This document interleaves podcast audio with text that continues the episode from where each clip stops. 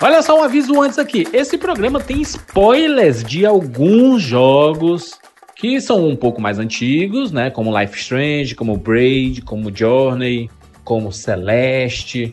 E aí é o seguinte, se você não quiser saber sobre esses jogos, a gente colocou na descrição desse podcast a minutagem em que a gente fala sobre cada jogo. Lembrando que a, o nosso papo é só para a gente conseguir aprofundar nesses jogos e nos aprendizados, tá? A gente não vai detalhar especificamente o que é cada jogo e a história de cada jogo, não, no aprendizado, tá? Então, se você é muito sensível a spoilers e tudo e não quer ter a sua experiência estragada, esteja avisado. E, obviamente, quando a gente for começar a falar sobre cada jogo, a gente fala o nome do jogo e avisa sobre a temática que a gente vai falar. Então você pode pular ou ouvir de boas aqui, porque faz parte da experiência desse programa o aprendizado que tivemos com esses jogos e suas histórias, né? Vamos lá.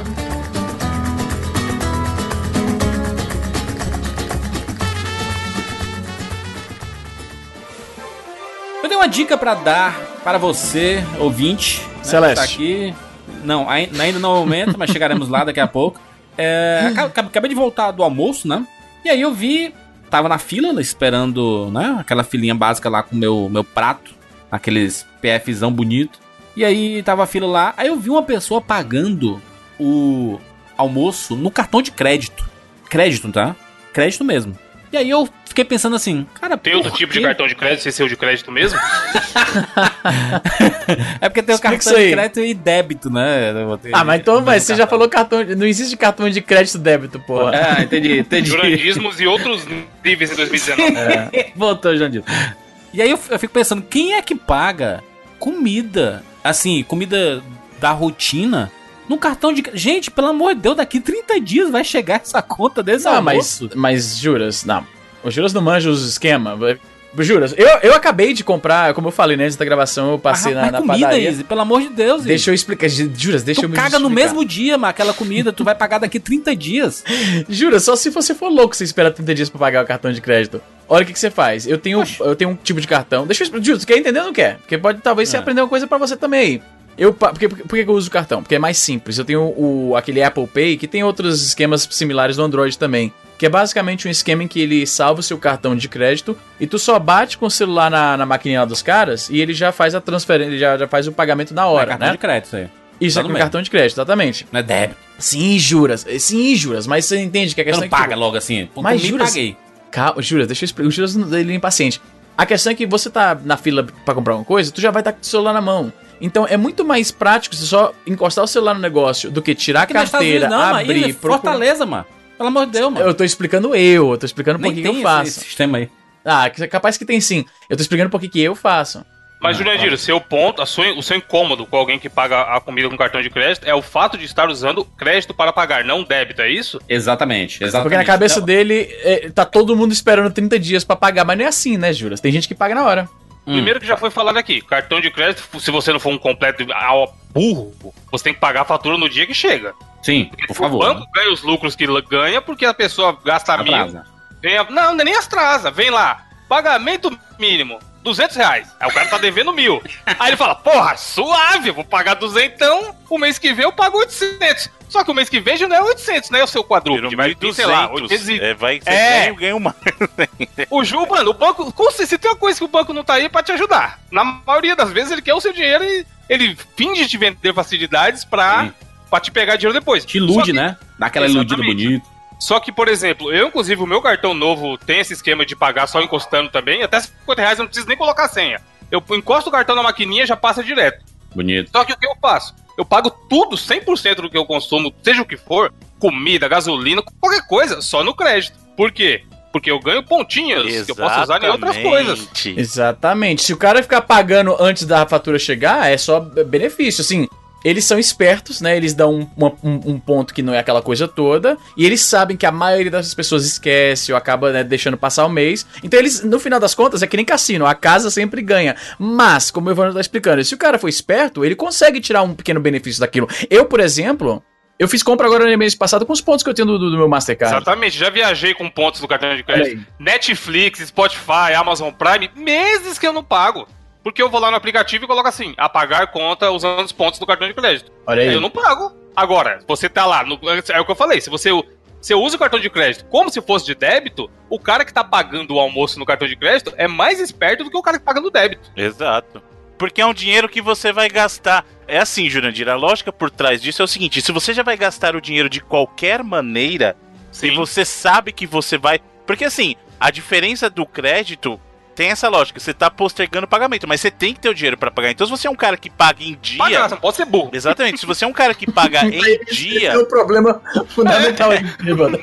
Pô, você tem que pagar, mano. Vai chegar a fatura daqui 30 dias, ou, ou agora saiu da sua conta, você não pagou igual todo mundo? Tem que pagar. Exato, mano. agora, se você é um cara que sabe que vai pagar em dia, usar o cartão de crédito é só benefícios por duas, por duas razões. Primeiro. De, não, depende. De, não, depende do cartão. Não, calma, a gente é usa um roxinho aí que tem benefício Não, calma, nenhuma. calma, calma. É que tá, calma. É que você tem que saber Aquele, negociar. Nossa, eu vou te explicar o porquê. É eu vou explicar o porquê. Primeiro que tem esse programa, a maioria dos cartões tem esse programa de bônus justamente para incentivar o cara a usar o cartão de crédito, torcendo para que o cara não pague em dia. Mas você é o cara que paga em dia, então para você pagar no crédito, ainda que seja um valor pequeno ou uma refeição, é bom porque se converte em pontos. E assim como o Evandro citou, eu já usei vários benefícios, inclusive de viagem também, só com bônus de cartão, cara. E aí tem um outro benefício que é o seguinte: se você é um cara que usa o cartão com certa frequência, você consegue negociar com a sua operadora de cartão o seguinte: olha, eu não quero pagar anuidade. E, e quanto mais você usa, eles falam, geralmente o cartão fala assim: beleza, se você gasta X por mês, ou se você usa o seu cartão todo mês a gente não vai cobrar, a gente só cobra anuidade ou a mensalidade quando você não utilizar o cartão. Então você acaba tendo benefício do uso do cartão nos pontos sem precisar de repente pagar uma anuidade por tal por já estar usando o cartão. Entendeu?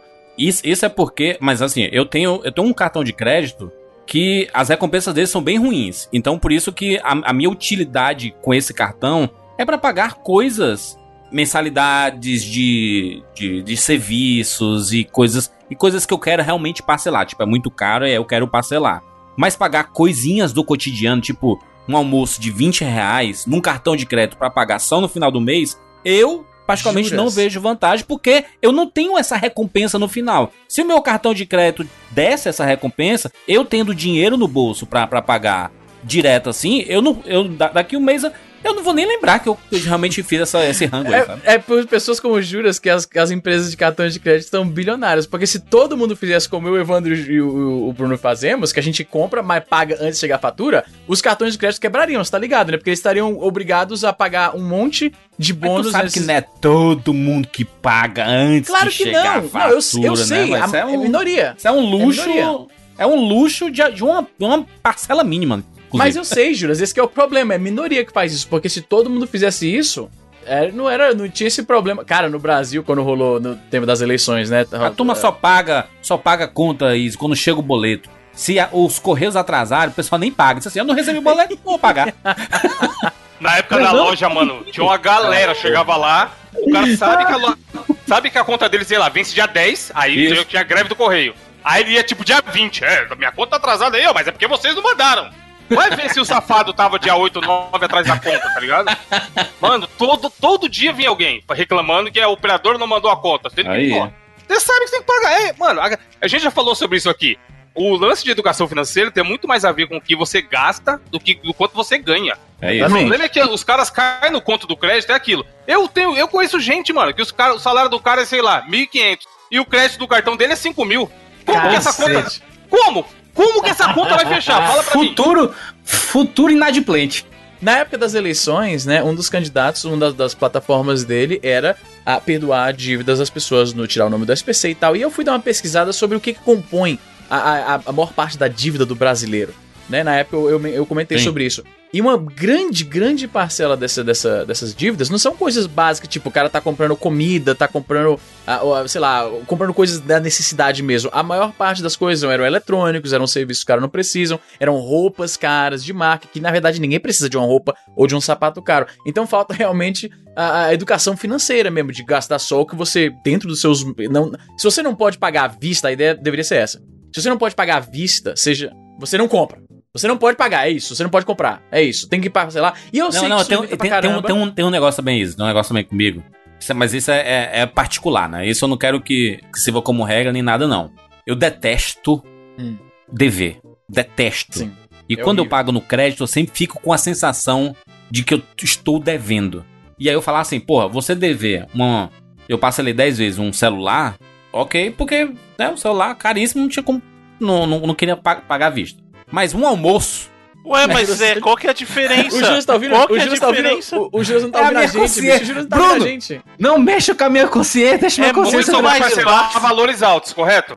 Você sim, vai parcelar o celular porque ele é caro. Então vamos imaginar é. que você comprou um celular de 2 mil reais e parcelou em 10. Você tá é, devendo 2 mil e você vai pagar 10 de 200. Porque se eu quisesse pagar, tipo assim, se eu, se, se eu tivesse com a grana, eu compraria à, vista mesmo no débito. Então, mas aí pensa comigo, ó. O que, que é melhor? Você tá devendo você vai lá, passa o cartão, aí debitou a primeira. Você tá devendo mais nove parcelas de 200 pra pagar o seu celular de 2 mil. Isso. Ou isso. você tá devendo 20 reais no almoço, cara? Exatamente, a lógica do Mas o almoço tá é todo dia, mano. Correta. Mas aí que tá, Jurandir. Mas assim, o valor é menor. É muito mais Pô, fácil você pagar, sei Caralho, lá. Caralho, bicho, vamos ganhar esses pontos aí, mano. Eu vou te ensinar, tá louco? Tá maluco? 1820. Aí depois vira 1840. Mano, eu viajei recentemente, vocês viram lá no meu Instagram.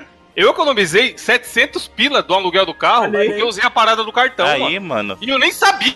mas eu cheguei lá, mas, mas é, não vai entrar na cabeça do Bruno, não vai entrar na cabeça do Juras. Se eu fui pagar, o, eu fui pagar o aluguel, o cara falou: Ó! Oh! Seu cartão te dá esse benefício aqui. Quero uma porrada de seguro. Mas, Juras, é só eu, fui eu pegar... fui pro show, mano. Eu fui pro show do YouTube. Hum. Eu fui pro show do, do, do YouTube e eu comprei hum. o cartão e do Banco mais do caro. Brasil. Pagou mais caro. Não, e, não e, e, paguei a meia. E paguei a meia, porque eu não tenho cartão de estudante, eu paguei a meia, porque é. eu usei esse cartão. Então, quando tem vantagens, aí vale a pena. Se, se eu realmente... Eu, inclusive, já solicitei um cartão que, que, que vai me dar uma série de vantagens. Aí minha... A, o, o, meu pensamento e o meu comportamento como consumidor, ele deve mudar porque eu vou querer as vantagens desse cartão. Porque o, o atual que eu tenho, ele realmente não me dá essas vantagens. Eu quero passagem então, aí o erro mais, não é o cartão de crédito, é o seu cartão de crédito, entendeu? Sim. Porque exatamente, os cartões, exatamente. no geral, oferecem essas vantagens que é para pegar a galera. Então, se você tá vendo que o teu cartão não te dá esse tipo de vantagem, só fala assim, querido, tchau, tchau, vou trocar pra... Porque eu posso, eu posso te garantir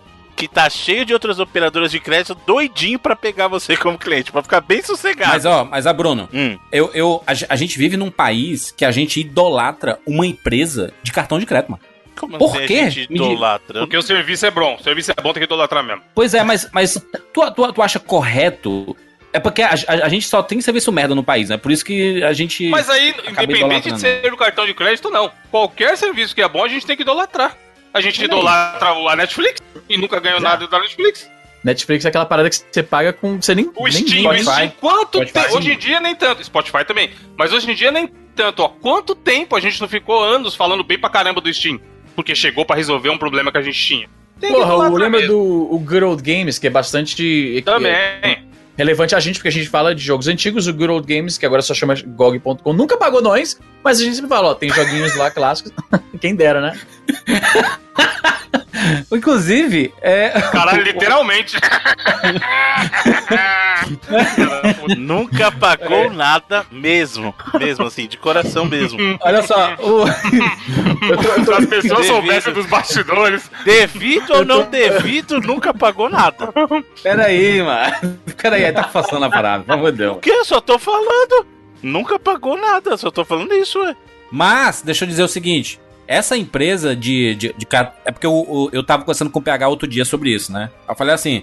É, PH, tô, tô solicitando o, o cartão do, do, nosso banco. Ele, porra, eu tô também, e é excelente, porque a gente pode comprar passagem aérea, tem desconto, tem desconto em um monte de empresas e tudo mais, etc, etc. E aí eu falei assim, porra, e o que, é que a gente faz com o nosso roxinho lá? Cara, o roxinho é, é só folclore, mano. É só confete, porque todas as, as empresas grandes de, de, de cartão de crédito estão operando mais ou menos da mesma forma que eles. Então é, é muito mais simples quando a, o seu cartão é atrelado com a sua conta corrente, que seja do banco. Porque é muito mais fácil de resolver as coisas e, e tudo mais. É, o bom desse do, do roxinho lá é que ele transformou as empresas de cartão de crédito, né? Hoje em dia a maioria das empresas operam quase que da mesma forma, né? É, é muito mais simples as coisas.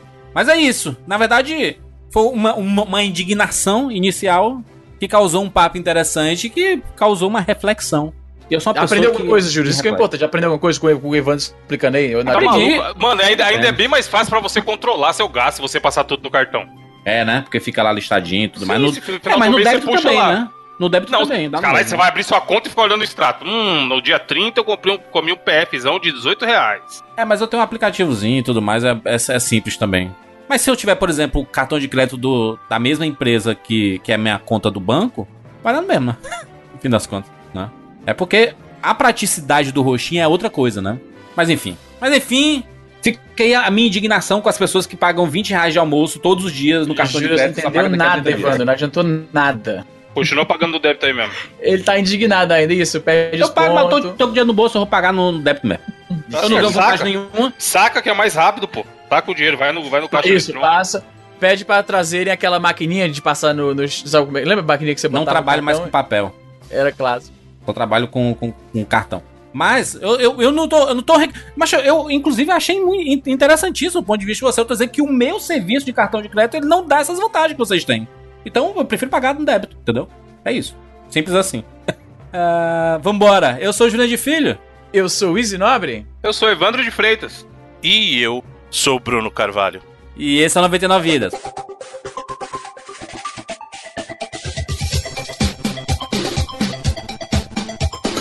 Pula, pula, pula, pula, pula, pula, pula, pula, pula, pula,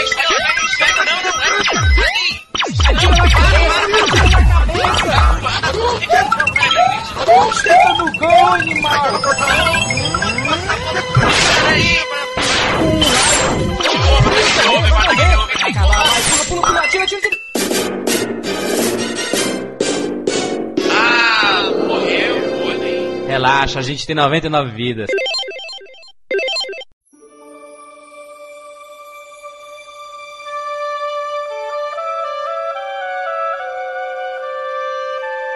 Estamos aqui juntos mais uma vez para mais uma edição do 99 Vidas.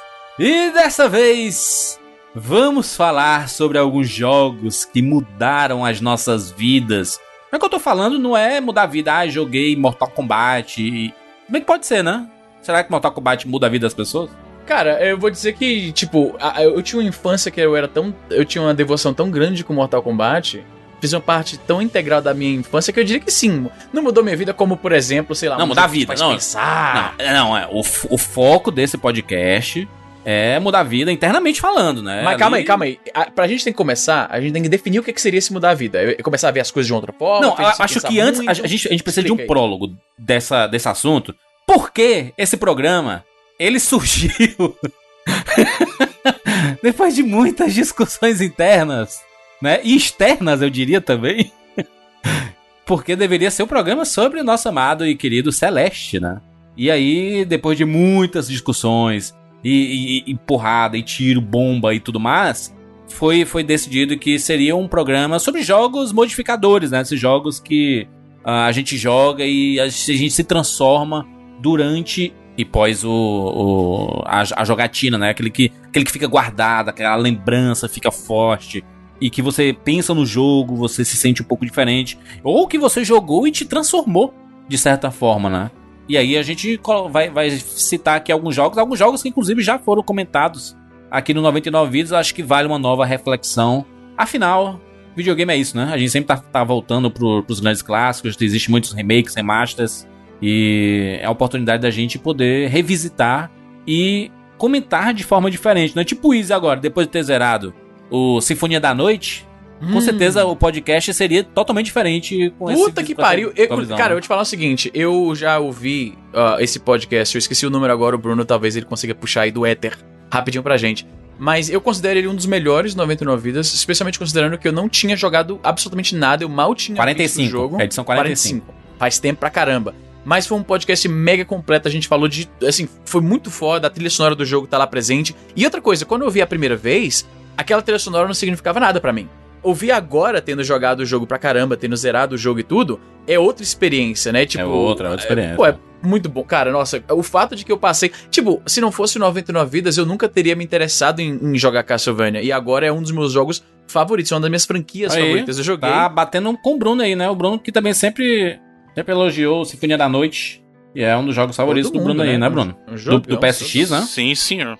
Cara, pra você ver, uh, por exemplo, o Castlevania, né? Ele era o tipo de jogo que você sempre ouve coisas boas, você sempre ouve todo mundo falando bem, mas eu não tinha experimentado porque não me atraía muito, né? A temática e tal. E a gente foi gravar um sobre o Aria of Sorrow, que foi o Castlevania pro GBA, né? Pro Game Boy Advance, e eu fui jogar rapidamente antes do jogo, do, do, do podcast, para eu poder falar um pouquinho, com uma certa propriedade, para não ficar boiando completamente.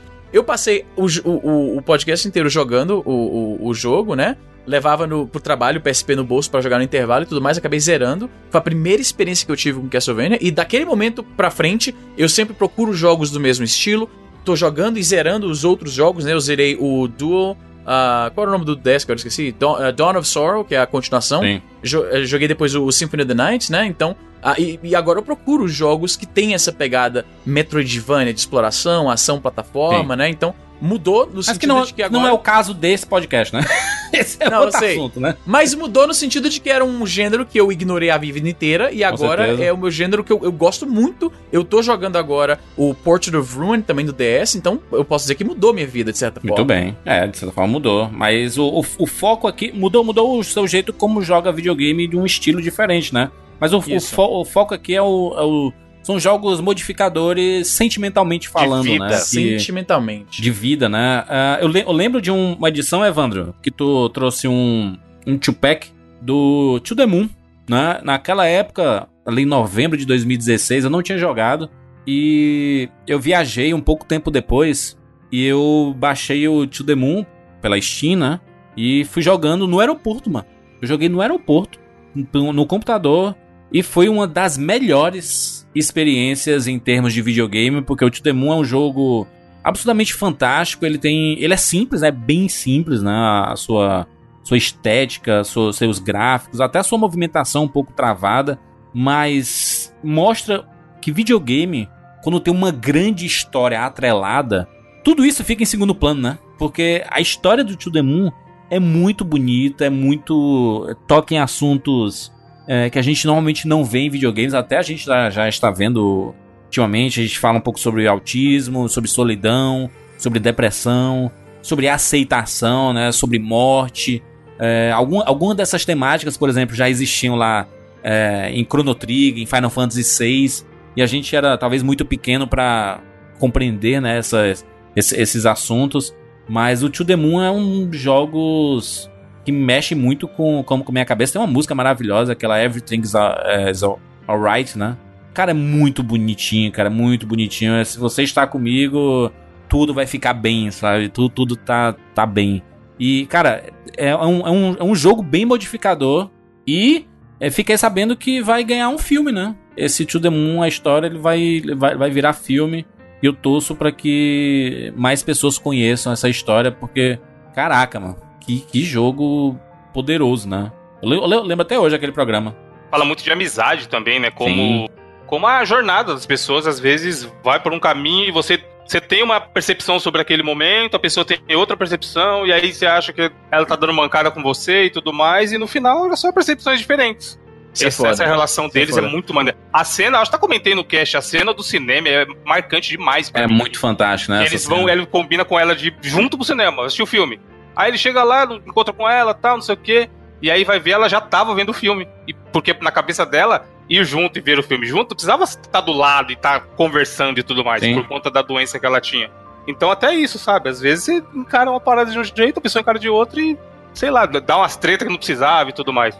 Esses jogos que falam sobre conexões entre as pessoas, né? E como o Ivan tava falando, a diferença de como alguma uma pessoa pode ver uma conexão pode valorizar de uma certa forma, outra pessoa tem um comportamento um pouco diferente. Não quer dizer que ela desvaloriza aquilo, que ela não valoriza a pessoa, a conexão em si, mas é porque tem essa diferença de, de, de encaixe, digamos assim, né? Como no, no exemplo do que o Evandro falou da, da, questão do, do To The Moon nessa cena do cinema, né? Que a garota tinha uma expectativa diferente do que era aquilo do que o cara tinha. E não significa que ela tá desvalorizando aquilo, simplesmente era uma expectativa diferente, ela via de uma forma diferente. Esses jogos que, que abordam essa questão da, das. Porque a gente vê isso muito no mundo real mesmo, né? Tipo, diferenças de expectativas, a conexão que você, você quer se conectar com alguém, mas não tá dando por algum motivo. Acontece isso com amizades, com, com relacionamento mesmo, questão de namoro e tal, né? Então, é uma parada que realmente reflete muito o que a gente vê na nossa experiência da vida real. É, e assim, eu, eu, vejo muito isso porque assim, o, o, cinema ele sempre impactou em mim dessa forma desde sempre, desde que eu era pequeno, né? Então, filmes lá como Goonies, como Conta Comigo, ah, Tá de Volta para o Futuro. Tantos filmes assim que. Curtindo a Vida Doidado, sabe? Os filmes lá do, do John Hughes, Clube dos Cinco.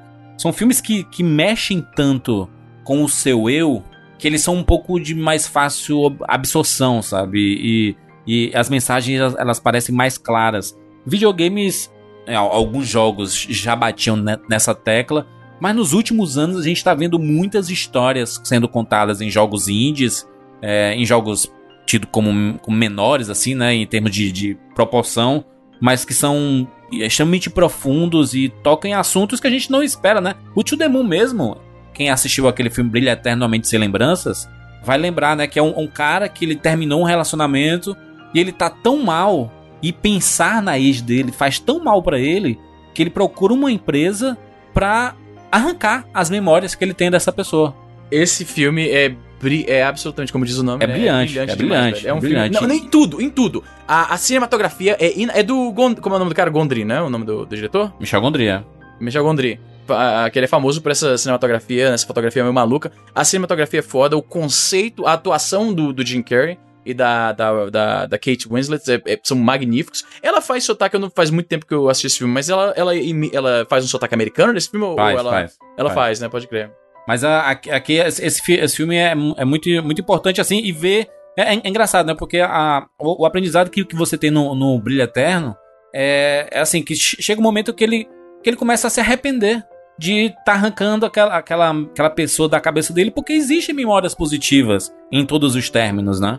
E, e o, o, filme fala exatamente disso, né? Da, às vezes a gente quer excluir a pessoa da sua cabeça e nem sempre. É, aliás, o teu aprendizado parte muito da jornada que você tem, né? E aqui, quando você volta pro To The Moon, ele, ele quer modificar alguma coisa no passado dele e o objetivo dele é chegar na Lua. E aí ficam os dois doutores lá, né, tentando é, fazer esse, essa investigação do porquê que ele quer chegar na Lua. E é um, um jogo muito bonito, é uma história muito, muito singela, sabe? É uma história de amor maravilhosa, de amizade e tudo, né? O Tio Demon ele também trabalha aquele conceito de o, sua vida é o, é o que você viveu ou são suas, suas memórias? Exato. Que é, algo, que é algo que tem muito em alguns episódios do Black Mirror também. Se, se tivesse uma tecnologia capaz de abrir a sua mente e implantar, sei lá, que você foi no show do Queen. E aí, você realmente foi no show? Como que você ia ter a percepção daquela memória, daquela vivência, tá ligado? E o, negócio do Matrix, né? O, o, sim, o Neo, o Neo, quando ele diz assim, ah, eu quero aprender Kung Fu. Aí o cara coloca lá o disquete e tudo mais. Pronto, agora eu sei Kung Fu. Você sabe mesmo? Não, na, na cabeça tá dizendo que, que você sabe. é a coisa mais ridícula do mundo luta. caso do Kung Fu, mas tudo bem. Mas vamos lá. Por quê? Porque tem uma implicação física, o teu corpo precisa acompanhar também. Aí não é, aí é diferente você falar assim, ó, será que eu sei um idioma? E se alguém pudesse fazer um download do idioma na tua cabeça, tudo bem. Mas é um conceito de ficção científica, cara. Mas ele pode saber aí, e, e, o corpo dele não responder. Exatamente. Duas... Então ele não sabe, porque na hora de externalizar aquilo, aí é complicado. Bruno, isso é uma discussão muito interessante. Tem duas discussões aí. No caso, eu sou fã de Matrix há muito tempo, desde que o filme saiu e tal. E tem uma, uma conversa, uma, um debate teórico que os fãs têm há muito tempo na internet, que é o seguinte: quando o Neo tem esse, esse, esse download do Kung Fu, do Jiu-Jitsu, de todas aquelas artes marciais na cabeça dele, ele consegue fazer isso no mundo real ou não? E tem duas escolas de pensamento. Tem as pessoas que acham que não, que aquilo é só um código que ele pode reproduzir no avatar do bonequinho dele no, na, na Matrix. E tem pessoa, as pessoas que acreditam que sim. Por ele fazer isso na Matrix, como o feedback do corpo que ele tem é real, né? Ele sente tudo aquilo. Ele vai desenvolver ao longo do tempo a memória é, muscular que o permite fazer aquelas coisas no mundo real se fosse necessário. A outra discussão é uma sobre a natureza do conhecimento. O Bruno falou: se você aprendeu, se você pudesse só baixar as coisas pro seu, pro seu cérebro, se aprendeu de fato ou não, isso me lembra de um, um experimento imaginário da, da sala chinesa. Você pega um cara, digamos assim, o Bruno. Vou colocar o Bruno numa sala, fechado na sala. De um lado tem o Jurandir e do outro lado tem um chinês. Nessa sala tem software, tem livros, tem dicionários, tem tudo do português pro chinês, tá? O Juras vai escrever um, um, uma, uma a sinopse do 99 Vidas em português e ele vai colocar embaixo da porta. O Bruno pega a sinopse, usando todas as ferramentas que ele tem nesse, nesse, nesse quarto, ele vai então traduzir através do chinês. Ele, ele próprio não fala chinês, ele vai usar todos esses livros, esses dicionários, as referências, tudo nesse quarto para traduzir aquela nota, que é a sinopse do, desse episódio, pro chinês que tá do outro lado. Ele traduz pro chinês, passa por baixo da porta. O chinês quer fazer um comentário, ele faz o comentário em chinês, bota debaixo na porta, o Bruno novamente pega o papel, usa de novo todos os recursos para traduzir português, passa pro outro lado pro Juras e o Juras então lê o comentário desse nosso ouvinte chinês imaginário. A pergunta é: o Bruno fala chinês? Não. O Bruno não fala. Todo mundo vai dizer que não. O Bruno não tem conhecimento. Só que é exatamente assim que o seu cérebro funciona. O seu cérebro funciona dessa mesma forma. Quando você traduz alguma coisa, quando você fala alguma coisa, quando você é, faz uma análise de um filme, por exemplo, você puxa experiências, referências de outros filmes que você assistiu, você puxa as referências uh, da língua, como você domina o português, as, as comparações, analogias, tudo isso é exatamente isso que o seu cérebro está fazendo. Então, se a gente acha nesse, nesse experimento que o Bruno não detém conhecimento em chinês, na verdade, então, ninguém detém conhecimento de nada, porque é isso que o nosso cérebro faz o tempo inteiro quando você conversa, quando você faz uma análise, quando gravamos um podcast. Então, tem essa questão da natureza do conhecimento. O que é o conhecimento de fato? Então, é basicamente isso. É, no caso do, do, do Matrix ali, né, ele tá com um conector na cabeça e quando ele vai receber algo, é como se desse uma acelerada, né? Tipo assim, ele, a cabeça dá um. Ela faz um movimento assim, ela pra receber, né? Um, uma uhum. série de, acho que ele dá uma machucada no cérebro, né? Tipo assim, olha, você. Porque o aprendizado é assim, né? É o seu corpo sendo machucado e aprendendo com aquilo tudo, principalmente falando de arte marcial, né? Nos comentários do, do filme, né, na, na, quando você vai analisar sobre a produção e tal, a, as diretoras, né, as, as irmãs Wachowskis, elas falaram pro Keanu Reeves que ela, ele deveria simular um, como se ele tivesse acabado de ter um orgasmo quando ele recebesse é, aquele, aquela, aquela overload de informação. Né? E ele é o único personagem no filme que passa por esse processo. A gente não sabe se todos eles uh, reagiam a, essa, a esse download de informação da mesma forma. Até porque no filme, um pouco mais tarde, você vê o Tank, que é o cara que tá. É o Tank ou o 12, que são os irmãos, né? agora não lembro exatamente, mas um dos personagens que tá fazendo esse treinamento do Neo, ele fala assim, pô, ele, ele tá aí já tem, eu acho que 12 horas, o cara aguenta isso muito mais do que a gente aguenta, fica implícito, né? E parece insinuar que o Neo era o único que sentia esse prazer físico ao ter essa informação, enquanto fica implícito que para as outras pessoas era um sacrifício um pouco maior passar Sim. por esse, esse processo de aprender digitalmente. É, no caso ali do, do, do To The Moon é, é muito interessante porque foi aquilo que o Evandro falou assim. Se for plantada uma memória na tua cabeça, você realmente viveu aquilo? E é um questionamento muito poderoso, sabe? Filosófico, Porque... né? E aí, cara, se, se existisse tecnologia do jogo na vida real, você, você quem ia convencer para você que você não viveu aquilo? Se tá nas suas memórias, tá ligado? As outras pessoas podem dizer assim: peraí, mas tu não, tu não fez isso. Mas na tua cabeça tá lá dizendo que você viveu, que você passou por, por aquela experiência, que você teve aquilo, aquilo tudo que foi plantado na sua cabeça. E, e é, é, tão é um... real quanto qualquer outra memória, né? Exatamente, exatamente. Eu, eu lembro que eu, eu assisti o, é, no final de 2013 o A Vida Secreta de Walter Mitty, né? O filme lá do. Se você do... falar o remake lá do, do Vingador do Futuro. Inclusive, traduziram. Porra, traduziram... Por que, que eu falei isso? É... Porque tem tudo a ver com isso. Na, história do filme, né, que é baseado no, numa, numa história do Philip K. Dick, que é um dos mais influentes escritores de ficção científica, que se chamava We, uh, como é que era? We Remember For You Wholesale. Era o nome Sim. original do, ah. do, do, livro, né? E é basicamente isso. Tem uma empresa chamada Recall, né? Que em inglês significa relembrar, né? Uh, que ela implanta memórias falsas. Você quer, digamos, o Juras quer, quer ir pro Havaí. Só que o Juras tem que gravar podcast, ele tá meio apertado de dinheiro, ele não tem tempo para isso. Então ele vai na Recall, eles implantam todas as memórias, memórias bem físicas, assim, tangíveis, entre aspas, né? Ele lembra de tudo com perfeição. Ele vai lá, passa duas horas nesse recall fazendo esses implantes. Quando ele volta, termina lá o, negócio, ele lembra muito sim, vividamente sim, é, faz, faz todo sentido. Mas sim, ele nunca foi. É. Então, pois é, então fica essa questão. No, no, no, livro, mais do que no filme, eles, eles, eles batem muito nessa tecla ele realmente, tipo, qual a diferença do que o Juras fez pra, por exemplo, o Evandro foi de fato pro Havaí? Porque uma vez que o Evandro pisa de volta em Guarulhos terminando a viagem, acabou, tipo, ele não tem mais nada, tipo, tirando, excetuando, tipo, souvenir a memória, né? pra um amigo. Só ficou a memória, né? É. memória e foto. Só que no recall do, se não me engano, no livro, eles também fazem fotos falsas, eles fazem tudo para que realmente pareça que você foi mesmo. E no livro fica muito mais, assim, mais, mais perceptível que eles vendem isso como assim, é completamente indistinguível de uma viagem de verdade. É, mas a, a, a, o que eu tava, tava, falando mesmo era do, do filme, né? A, Vida Secreta de Walter Mitty, que é um filme do Ben Stiller, dirigido por ele. É um filme maravilhoso é sobre tirar você do, do, do senso comum, sabe? Da. da uh, você tá acomodado no seu trabalho, é um trabalho que ninguém valoriza muito. E aí é uma pessoa que sonha muito, sonha acordado e ela quer ganhar o mundo, ela quer fazer coisas, mas não sai do lugar comum até que existe um empurrão para fazer isso, né? Caralho, eu me identifiquei pra caralho com aquele filme na época que ele saiu, brother, porque era Porra, pra, pra, pra mim foi. Aliás, do, 2013 foi o, o, ano mais modificador é, emocionalmente, sen, sentimentalmente para mim. Tamo é, junto, em, tamo em, junto em, pra caralho. Em, em todos os sentidos. E aí, o final de 2013 meio que foi coroado com esse filme e esse filme me, me empurrou muito. Tanto que eu tenho uma, uma, uma, playlist no Spotify que as primeiras 10 músicas são desse filme. Você tem a Step ele. Out lá do José Gonzalez. Step Out é a primeira música, inclusive, é da. É a primeira da... muito boa, velho. A música fala justamente disso, você largar o que nem olhar para trás, tipo, sai fora e vai viver o mundo, vai viver uma aventura. Inclusive aquela música, música, Wake Up do, do Arcade Fire também, que toca em um determinado Foda. momento lá, quando ele tá correndo e a revista Time tá passando assim de fundo. E. Cara, tem um momento lá que ele vai encontrar com o personagem do Champagne, que é um fotógrafo, e ele fala assim: Cara, você tá aqui dois anos esperando para ver esse animal, porque ele tava lá escondido, só para tirar essa foto desse animal para sair na revista, né? E aí ele, o, o Walter Mitty chega lá, fica lá com ele um pedação, e aí aparece o bicho. E ele não tira a foto. Porque, aí ele, ele pergunta: Caraca, mas tu esperou dois anos para tirar essa foto assim? Ele, cara, tem, tem certas coisas que só olhar é o suficiente. Eu não preciso registrar aquilo em, é em fotografia e tudo mais. A gente perde muito tempo com câmeras apontando para os lugares para tirar foto e tudo. E fica a impressão de que se você viajar hoje em dia e não registrar, não tirar foto, é como se você não fosse para algumas pessoas, sabe? E às vezes até para você mesmo.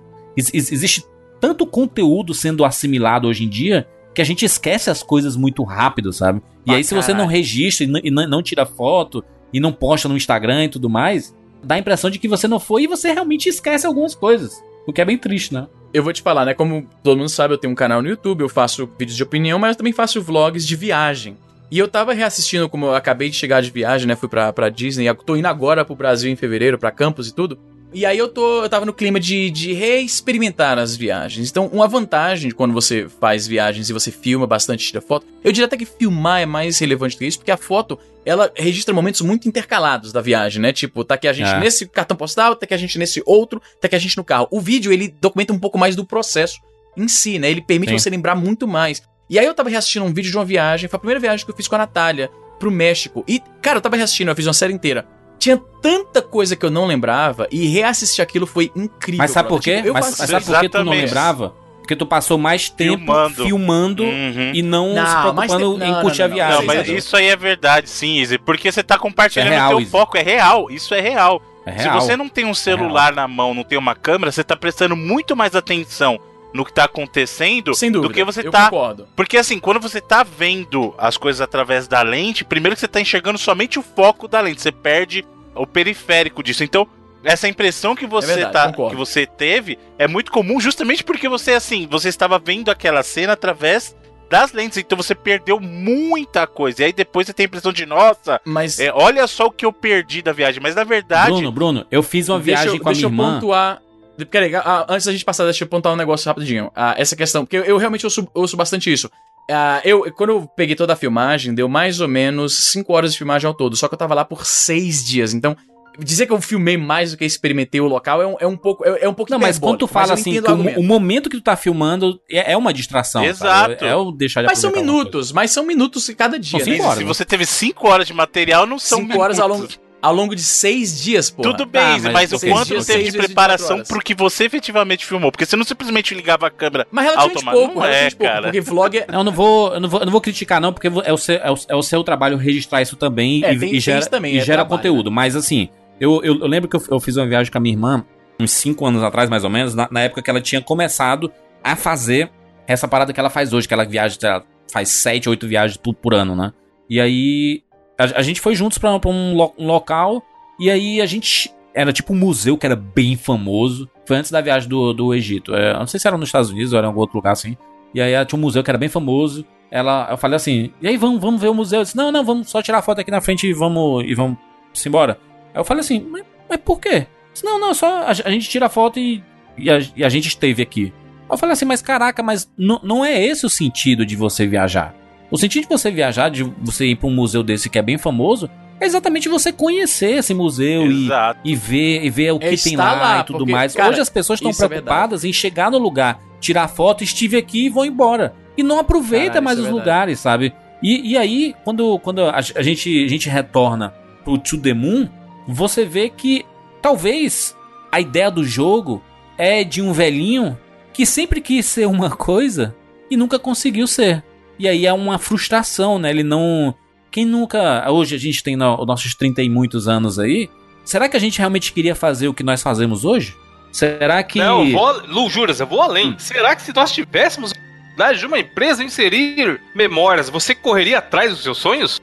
Sim. Porque é aquilo, a, o Caralho. ideal de todo mundo é o quê? Viver realizado, como você falou aí. A gente tem uma cobrança de, pô, até 18 anos, tá formado e entrar na faculdade. Dos 18 a 25, ter uma carreira estabelecida, não sei o quê, comprar uma casa, comprar um carro. Mas e se tivesse a chance de, cara, porra nenhuma, você pode viver da sua arte na praia vender miçanga. Sim. E aí, na pena da morte, alguém vai lá e vai lá e te insere a, a memória que você teve uma vida animal. Viajou é, tipo Rick Morty, aquele jogo lá do é. Roy. Exato, é e aí, isso, tá ligado? É isso, né? Se, será que. Porque o que te, é aquele esquema, é papo filosófico foda esse cash. Mas é aquele lance. O que, que te motiva a acordar, tá ligado? Pra é tudo. Isso. Seja carreira, seja vida pessoal, seja, mano, correr atrás pra emagrecer, tá ligado? Todo mundo tem sua motivação. Mas se você tivesse a chance de, cara, não, não quero, foda-se, eu tô, tô vivendo aqui com o básico, tô respirando, beleza, bota aí que eu tô na vida da hora. Também tem um pouco disso no Oli, manja. Que os caras, Sim. a tecnologia evoluiu tanto, Se tanto. Acomoda, cara, né? O cara fala, mano, beleza, tô aqui, tô vivendo a minha o comodismo vida. é um. É um. É uma. Eu não vou dizer uma doença, mas é um sintoma que todo mundo tem. Todo mundo tem em todas as escalas da vida. Seja no trabalho, seja em relacionamento, seja amizade tudo mais, é bom ou ruim, porque o comodismo é algo que te conforta de certa forma. Mas, pensando coletivamente, o, com o comodismo te deixa preso num buraco que você não consegue sair. E aí, muitas vezes, algumas coisas acabam exatamente por causa desse comodismo. Porque hum. em, a gente está falando de pessoas e pessoas são diferentes. E às vezes pessoas querem fazer coisas diferentes. E se uma das partes não tem essa motivação de fazer coisas diferentes, ela acaba sendo prejudicada nesse, nesse sentido. E aí o que é que acontece? O, qual é a coisa mais comum quando acaba um relacionamento? A pessoa estava bem cômoda nesse relacionamento, quando acaba, o, que é que faz? Ah, vou pra academia, vou emagrecer, vou começar a sair com os amigos, vou viajar mais. Mas por que você não fazia isso antes? Quando você tava com a pessoa que você achava especial do seu lado? Por quê? Porque você tá preso na merda do comodismo. Você tá lá naquele buraco. Ah, estou confortável e, e não vou. Cara, é, é, é foda porque a gente consegue se reconhecer. E quando, quanto mais maduro você vai ficando, mais você começa a perceber o local que você não quer estar sabe? Sim, e, e, verdade. E, e, é, Demora e, é, e é foda, o que, que e, e é foda vida, né, saber né, que alguns relacionamentos, que algumas amizades sofreram por causa do seu comodismo, sabe? E hoje você não quer apresentar isso pro, pros outros, né? Já puxando os outros jogos, e foi um dos primeiros jogos que eu vi, apesar dele não ser tão antigo, que eu joguei, comecei a pensar pra caralho enquanto eu jogava, e a hum. gente já falou dele em um cast, foi o Braid, cara. Aí. A história do Bridge também é foda. Já tapa na cara do, no começo. 10 minutos de jogo, você já tá tapa na cara. Acho que é a oportunidade agora. Mano, é bom, é muito inteligente. O gameplay dele é ótimo, os quebra-cabeças e tal, mas é foda porque assim, o jogo começa e ao invés de você ir pro capítulo 1, você vai pro capítulo 2. Aí hum. você já fica, caralho, o que, que tá acontecendo aqui? E o nome do capítulo 2. É... Evandro, calma. Eu acho até importante da gente falar que, ah, vai, que vai, vai, ter, ter spoiler? spoiler? Porque vai ter. Se, se, você vai falar do que eu tô achando que você vai falar, é é spoiler, né, pra quem não jogou. É, então é bom a gente cara... avisar. Não, só pra deixar avisado. Não tô falando que não tem sim, que sim, ter. Sim. Pessoal, importante mencionar que daqui pra frente. É um jogo de 11 anos atrás. Não, né? mas não importa, também, né, mano? Tem um então, tempo. Não importa. Porque, invariavelmente, Bruno, a gente vai falar de jogos que são baseados em história. Então, mas é o que eu tô falando. Não tô falando pra não ter spoilers. Eu tô avisando pra avisar as pessoas, porque depois a pessoa vai ficar chateada que a gente não avisou. Sim. Então eu estou dizendo o seguinte: tá. pessoal que tá ouvindo, daqui pra frente, ou até já passou a passaram alguns, nós trataremos dos jogos de maneira franca. Então, conterá. Esse programa conterá spoiler dos jogos que nós falaremos. Então, se você não, e, não assim, vamos, vamos tentar não entrar tão profundamente nesses mas spoilers. Não tem como. Mas... O que o Evandro vai falar do. Mas, do vamos, mas, mas vamos ali raspar jogo. a superfície dos spoilers. Assim. O que acontece no Braid? O nome do primeiro capítulo é Tempo e Perdão. Ele vai explicar lá a história do Tim, que é o personagem principal, que ele tá atrás da princesa. E aí eu tô com, com o vídeo aberto aqui para ler um pouco do, do texto para vocês, é pequenininho, a gente já comenta sobre. Ele fala o seguinte, ó. Tim anda à procura da princesa para a salvar. Ela foi raptada por um monstro horrível e malvado. Isso aconteceu porque Tim cometeu um erro. Aí você já fica pensando, caralho, o que esse filho da puta fez?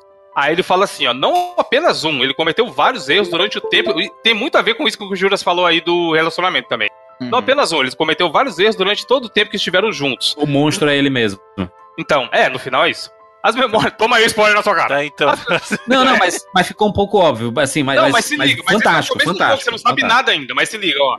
Só pra falar, o começo do jogo, ele tá te introduzindo.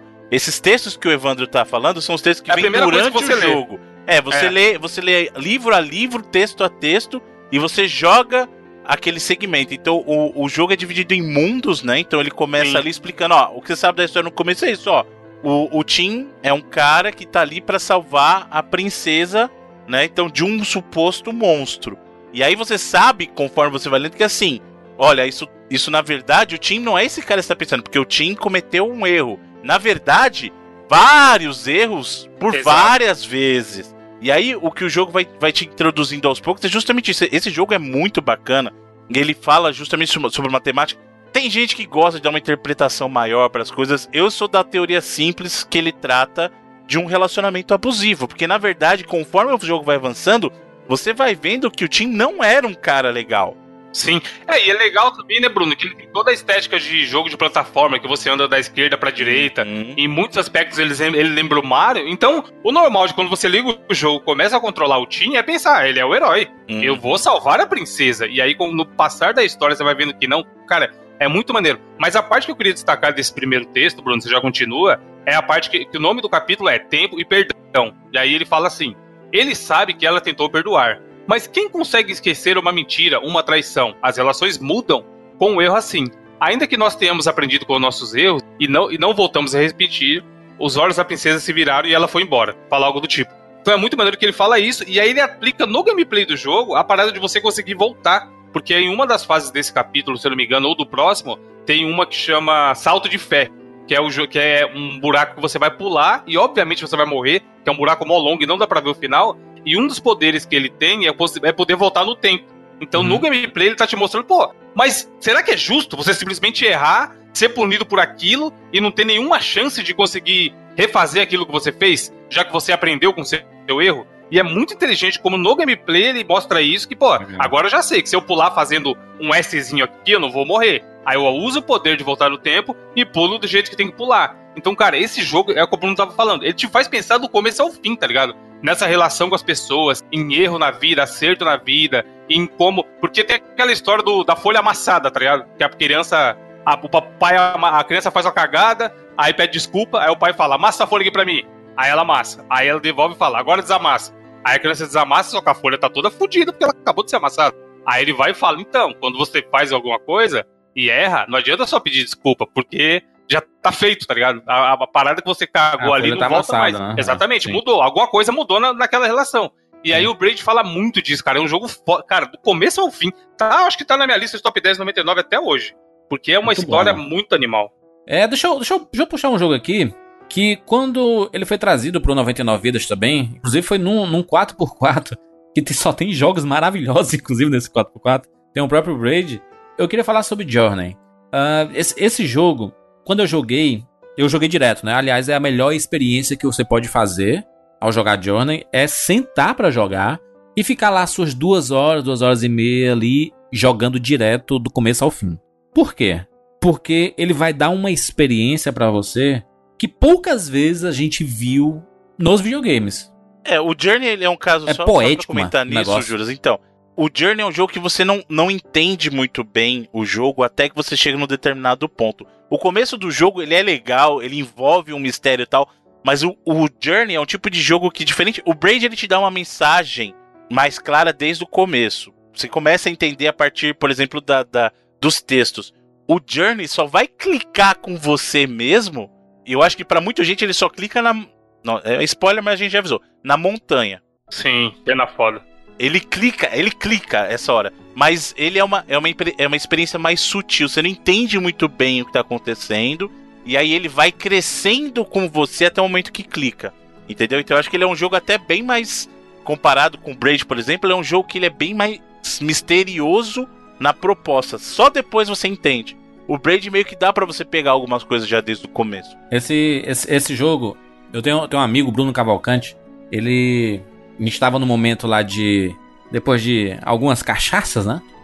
A melhor hora, melhor hora pra filosofar da vida. Sim, está, está, estávamos lá filosofando e tava um grupo lá de cinco, seis amigos e a gente tava conversando. E cada um meio que começou a, a se definir, a, a, definir o outro, né? Assim, compor características e tudo mais. E aí o Bruno falou assim: Juras, tu é um cara de jornada. Eu, eu, eu sempre que eu olho para ti, eu vejo um cara de jornada, uma pessoa que já passou por muitas situações pesadas na vida, mas que caminha e que sempre tá agregando todo mundo, sabe?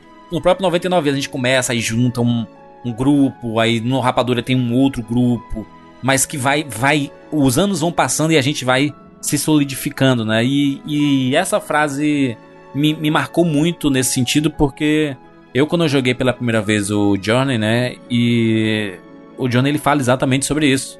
Você não entende muito bem o que é que tá acontecendo, que mundo é aquele, que personagem eu é esse. Eu vou te falar um negócio, o Journey tá me soando que nem aquele, aquela série que você recomenda para amigo na Netflix. E aí ele vai assistir, a... não tá muito legal, e você fica, não, não, continua aqui, vai ficar bom, pode confiar, lá pro quarto episódio vai ficar bacana. Não, mas não é, Essa é, mas não é, porque é... desde o começo ele é muito bonito, sabe? Ele tem uma trilha sonora absolutamente fantástica, é um, sim, é um jogo sim, cativante, é um jogo, jogo cativante, ele tem um game design inacreditável, sabe? Você joga assim, caraca, é tão vasto, mas eu sei para onde é que eu quero ir. E onde você quer ir é exatamente onde eles programaram o jogo para você ir. Não tem texto, é muito simples jogabilidade. Qualquer pessoa consegue jogar tranquilamente. E o, o que eu acho mais fantástico no jogo, porque você tá jogando lá, você tá fazendo suas plataforminhas, né, subindo algumas coisas, chegando em determinados locais e etc. Do nada aparece um personagem, tipo você. Aparece no jogo. E ele vai tomando suas ações e aí você vê assim, caraca, uma, um personagem, vou, vou seguir esse personagem. Aí você vai lá seguindo, seguindo, e aí ele tá lá na sua trajetória própria, fazendo, e você acompanhando, e meio que um se ajudando, sabe, mostrando assim, ah, não, é por aqui, por aqui. E aí você faz um sinal, e aí ele vai, te segue, e aí do nada esse personagem some, vai para outro lugar, e você, caraca, mas cadê, cadê, cadê esse, esse personagem? Por que, que ele, não, ele não me acompanhou aqui? E não tem identificação nele, não tem nome, não tem absolutamente nada. Você, inclusive, quando encontra assim, ele tá com, sei lá, com a roupinha um pouco azul, aí você chama ele de Blue, sei lá. Ah, Blue. Você, você, você mentalmente você inventa um nome para esses personagens, sabe? Cara, isso remete muito à infância, né? Quando Total. você jogava o jogo e você não entendia inglês muito bem. Sim. Ou se você jogava um jogo que tava em japonês. E você tinha que ir inventando na sua cabeça o que, que, que é a história, o nome dos personagens e tal. E outra coisa, eu tô vendo que o Journey, ele só saiu, ele é exclusivo do PS4, Sim. né? É inclusive da, da Sony, né? Não é mais, não é mais. Hã? Vai sair pra PC porque ele tá listado na Epic Store já. Ô, louco. Pensei, pensei que você fala Switch. Pensei que você fala Switch. Que legal, Switch, que legal. Switch se rodada tela azul. Mas olha como esse jogo é fantástico, Júlio. Quando, quando, eu joguei a primeira vez, eu joguei recente, assim. E quando tá esse zeitgeist de qualquer jogo, qualquer mídia, qualquer parada, eu tento participar rápido, porque eu sei que se pode demorar muito, pode estragar o Sim. parada. E eu não sabia nada de Journey, eu sabia só que era alguma coisa diferente. Aí eu baixei, comecei a jogar, blá blá blá, achei o primeiro, primeiro cabra. Aí eu já pensei, mano, essa porra é inimigo, vai me matar. Porque é, é muito bizarro, a gente é condicionado. No jogo você tem o seu objetivo, Sim. E o Journey, ele é o que a gente falou, não tem texto, não tem HUD, não tem nada. Você começa o jogo, vê ali uma luz e fala, ah, deve ser pra ali que eu tenho que ir. Imersão e aí, completa. É muito, cara, o jogo, o game design desse jogo tá maluco. E a trilha também um jogo ser indicado pro Grammy, maluco, é porque a trilha Caralho. tem alguma coisa aí. E aí é eu vi, fiquei cabreiro. Falei, a última vez que eu vi isso acontecendo foi com o Civilization, né? Aquele Baba Yeto. Exato. Civilization 4, acho. Foi a última, foi a primeira vez, eu acho. E a segunda foi Journey. É, a única diferença é que o caso da trilha do Journey foi composta exclusivamente pro jogo. jogo é, né? pode crer, pode crer. E aí eu vi de longe já pensei, pô, o cara vai ter algum equipamento que eu não tenho ainda, vai me matar o inimigo. Aí tem um botãozinho de comunicação, que ele faz tipo um gritinho que é a única coisa que você consegue. É um barulhinho, né? Faz é. um. Como se estivesse gritando mesmo, tentando, tentando se comunicar. E aí você faz, o cara pode fazer ou não, enfim. E aí eu apertei, aí ele apertou de volta, aí daqui a pouco ele chegou perto, começou a rodar em volta de mim. E, porra, da hora, tem um NPC programado pra me ajudar, vamos aí. E aí, da hora que eu achei o primeiro até o final, foi junto, mano. Foi muito foda. E eu não sabia nada do jogo. E aí, no final, depois dos créditos, que veio mostrar que era uma pessoa Era uma pessoa de verdade, cara, isso jogando. é que a é? sacada é? desse jogo. É? Cara, isso, isso é maravilhoso. Tô arrepiado aqui, macho. O jogo macho. é online, mas não te fala, Easy. Caralho, Isso maluco. é maravilhoso, cara. Porque a mesma experiência que você tá tendo da curiosidade de quem, o que é esse que ser loucura, a outra véio. pessoa tá tendo também. E aí, às vezes. Sem saber que alguém. Ela, ela sai. Ela, ela vai fazer outra coisa na, na no, no mapa e você se perde dela e você acha, caraca, essa, esse personagem e aí você vai seguir a sua jornada sem, sem essa pessoa, entendeu? Sim, nossa, velho, eu tô. Nossa. Na minha Caraca. experiência, porque foi assim, eu vi, aí teve esse fiquei cabreiro, aí ficou brother, aí foi indo, aí tinha umas horas que eu tava preocupado. Eu falei, caralho, cadê o nego? Aí eu ficava, eu não avançava no caminho que eu sabia que era pra ir. Sim. Eu ficava ao redor procurando. Aí achava, falava, pô, vamos aí, não sei o que. E tem o lance que se você andar junto, vai meio que um ajudando o outro, porque é, ajuda a recarregar o lancezinho lá do.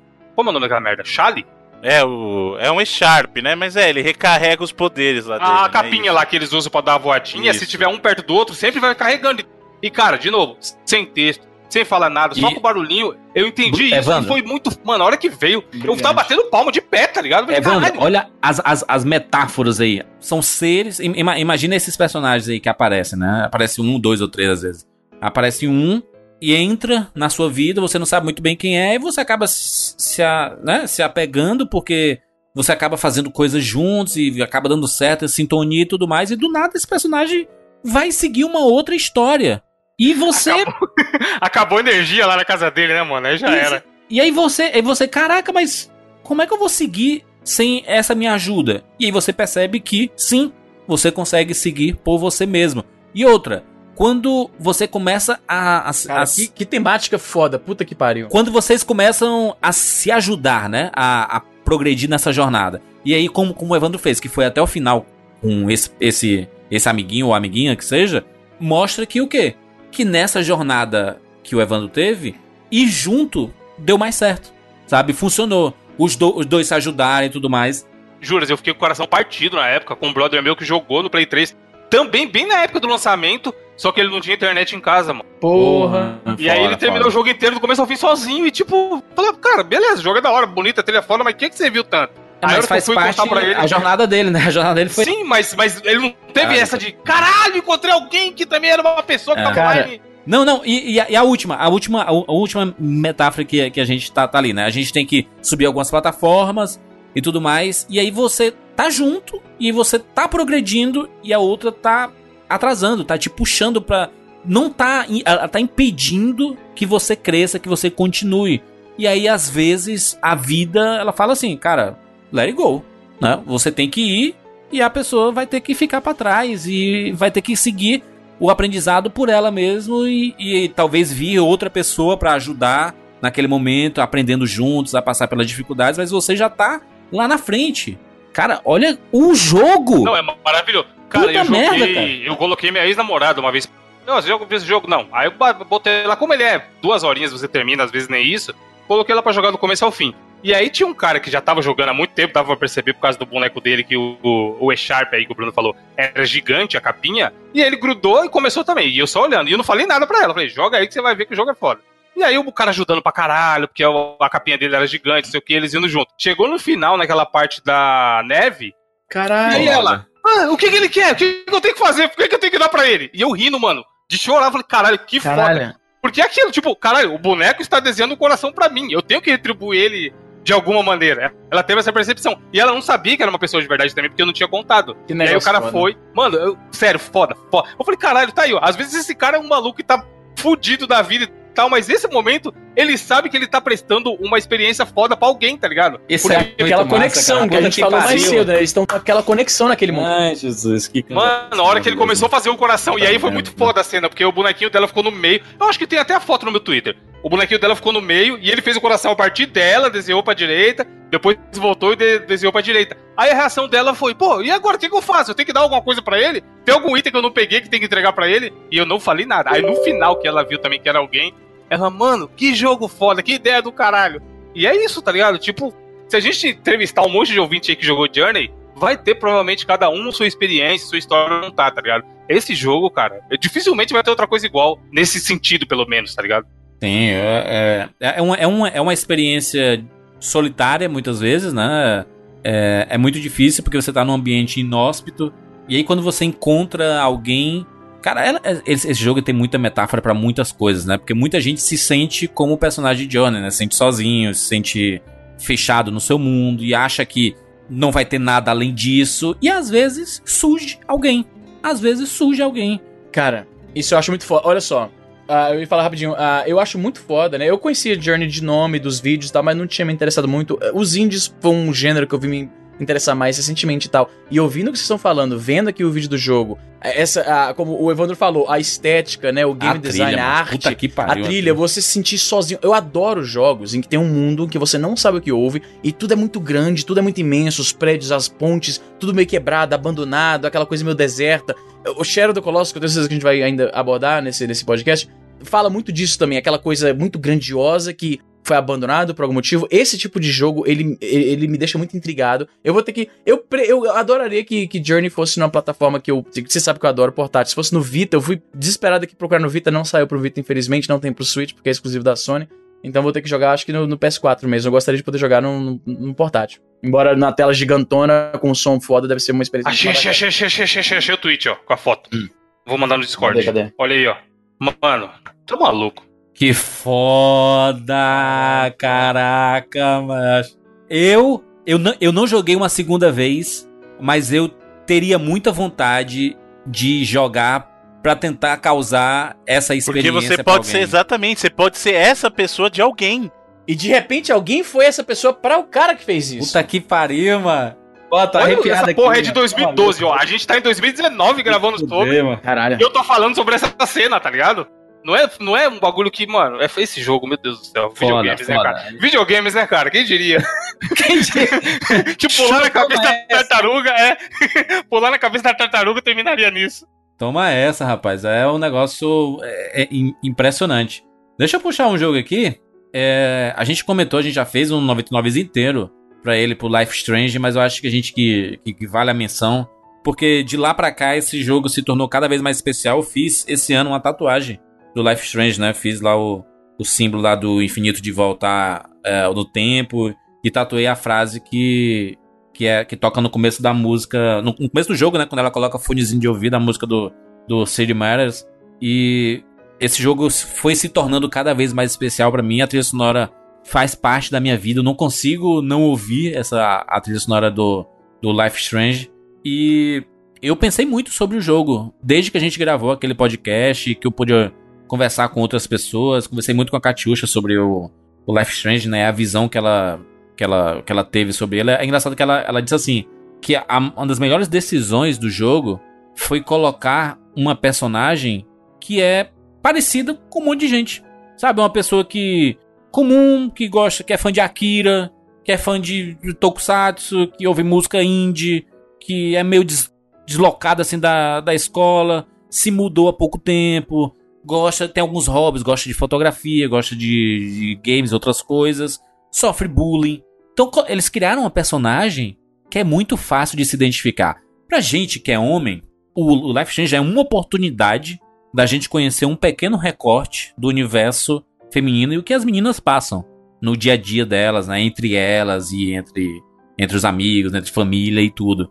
E esse jogo ele foi com o passar do tempo se tornando muito especial porque me permitiu uh, se aproximar muito mais desse universo e eu acho que esse jogo é até responsável por hoje eu ter grandes amigas, sabe? Amigas mesmo. A Katiusha, por exemplo, é minha melhor amiga.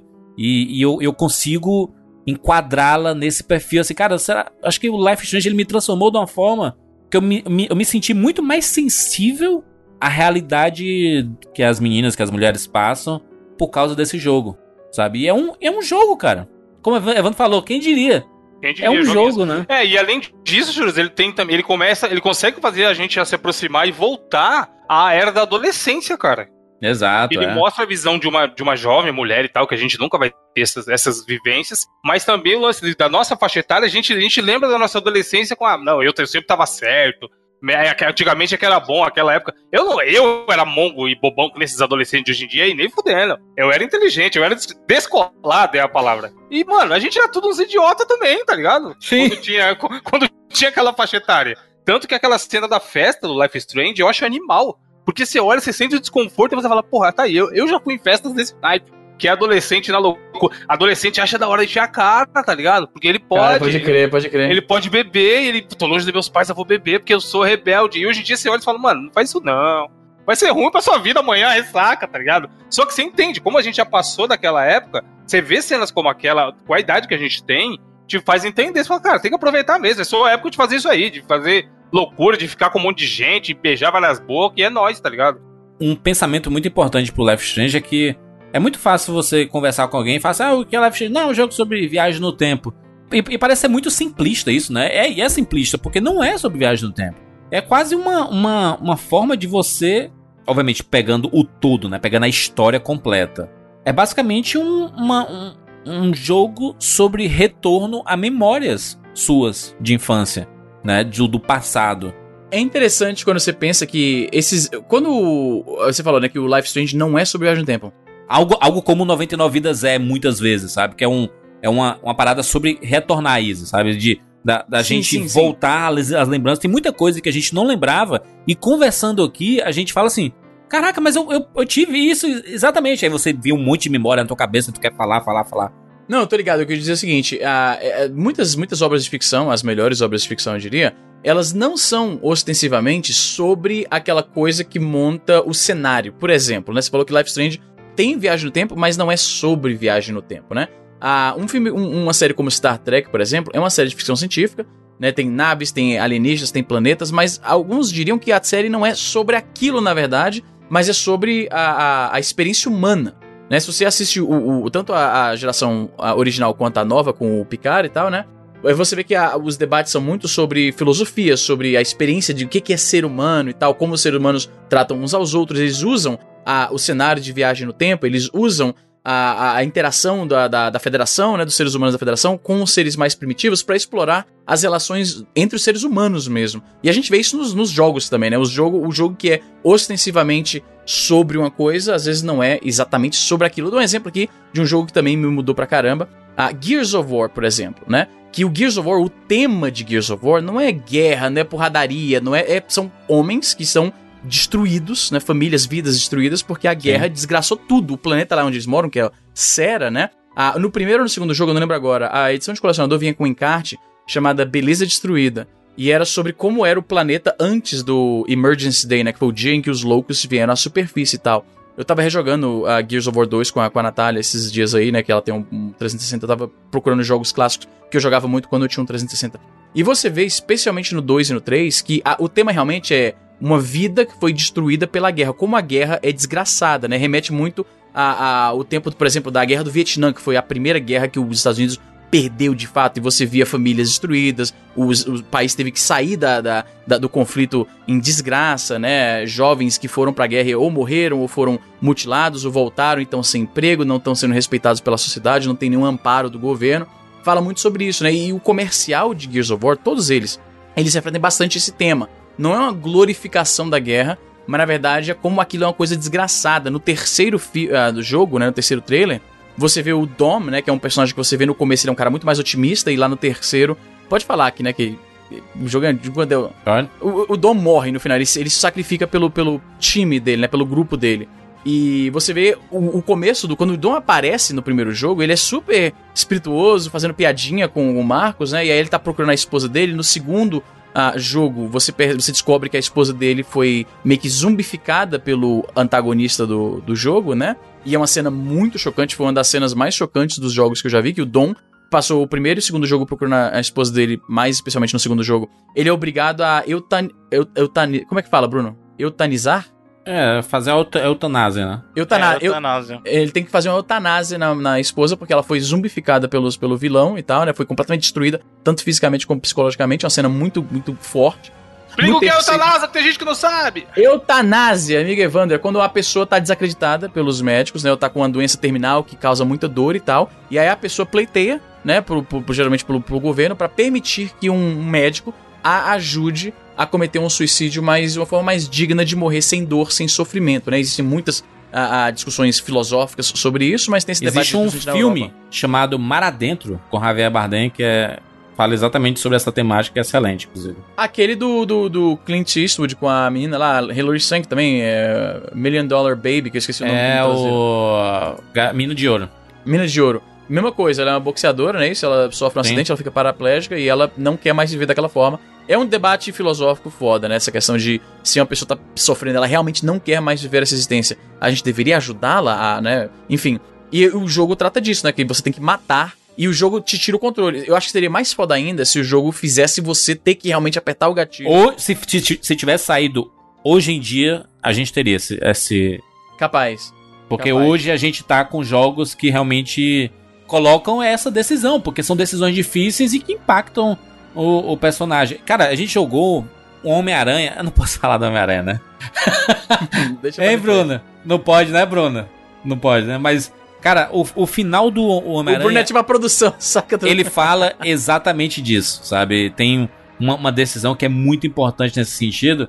E, é assim, isso que o Isa falou, assim, você enxergar Gears of War só como um jogo de guerra é você tirar o mérito do, do background que existe ali. É como a, a, ver a franquia Rock Balboa e dizer que é uma franquia sobre boxe. E não é. E boxe ele é um, não é. um pano de fundo ali pros personagens. Podia, você podia poderem... tirar o boxe e colocar qualquer outra competição né, esportiva Botcha. que tenha esse com... competição de Talvez boxe não fosse tanto porque o rock ele tem aquela questão de que é um sacrifício físico que ele tá fazendo. Tem não, um no caso medo, do né? Karate Kid, vocês têm, tem vários desses filmes assim, quando os personagens são bem construídos, Obviamente, Karate Kid não tá muito no nível do rock, mas mas tem lá os ensinamentos, é mais sobre as pessoas e as relações entre elas do que propriamente sobre Aliás, esporte, só falar, você falou de Karate Kid, assistam Cobra Kai, cara. Muito assistam bom. Cobra Kai, que é muito bom. Final, o final é meio clichê, mas a Cobra Kai, a, a temporada inteira mostrando lá o Johnny, cara. Mais do que nunca você entende que não é sobre karatê, entendeu?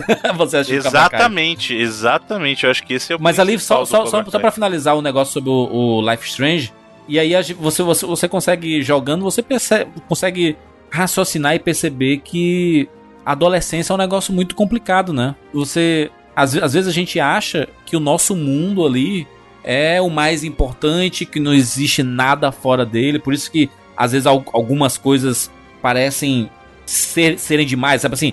Tudo é muito dolorido, tudo é muito especial, tudo é inesquecível demais. Sabe?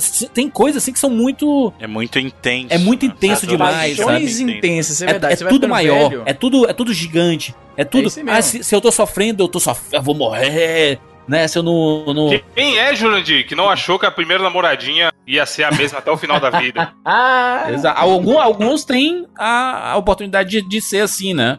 Mas o normal, o normal é que é. não seja. É, e mas isso vem muito da imaturidade, né? E aí quando você vai amadurecendo e vai crescendo, você vê que aquele seu mundinho não é nada comparado a esse mundão que existe ali fora, sabe? E o Life Change ele fala muito sobre isso, sobre um, um jogo sobre descobertas e sobre decisões que vão mudar a sua vida, né? E, e, e acaba falando sobre jornada de certa forma, né?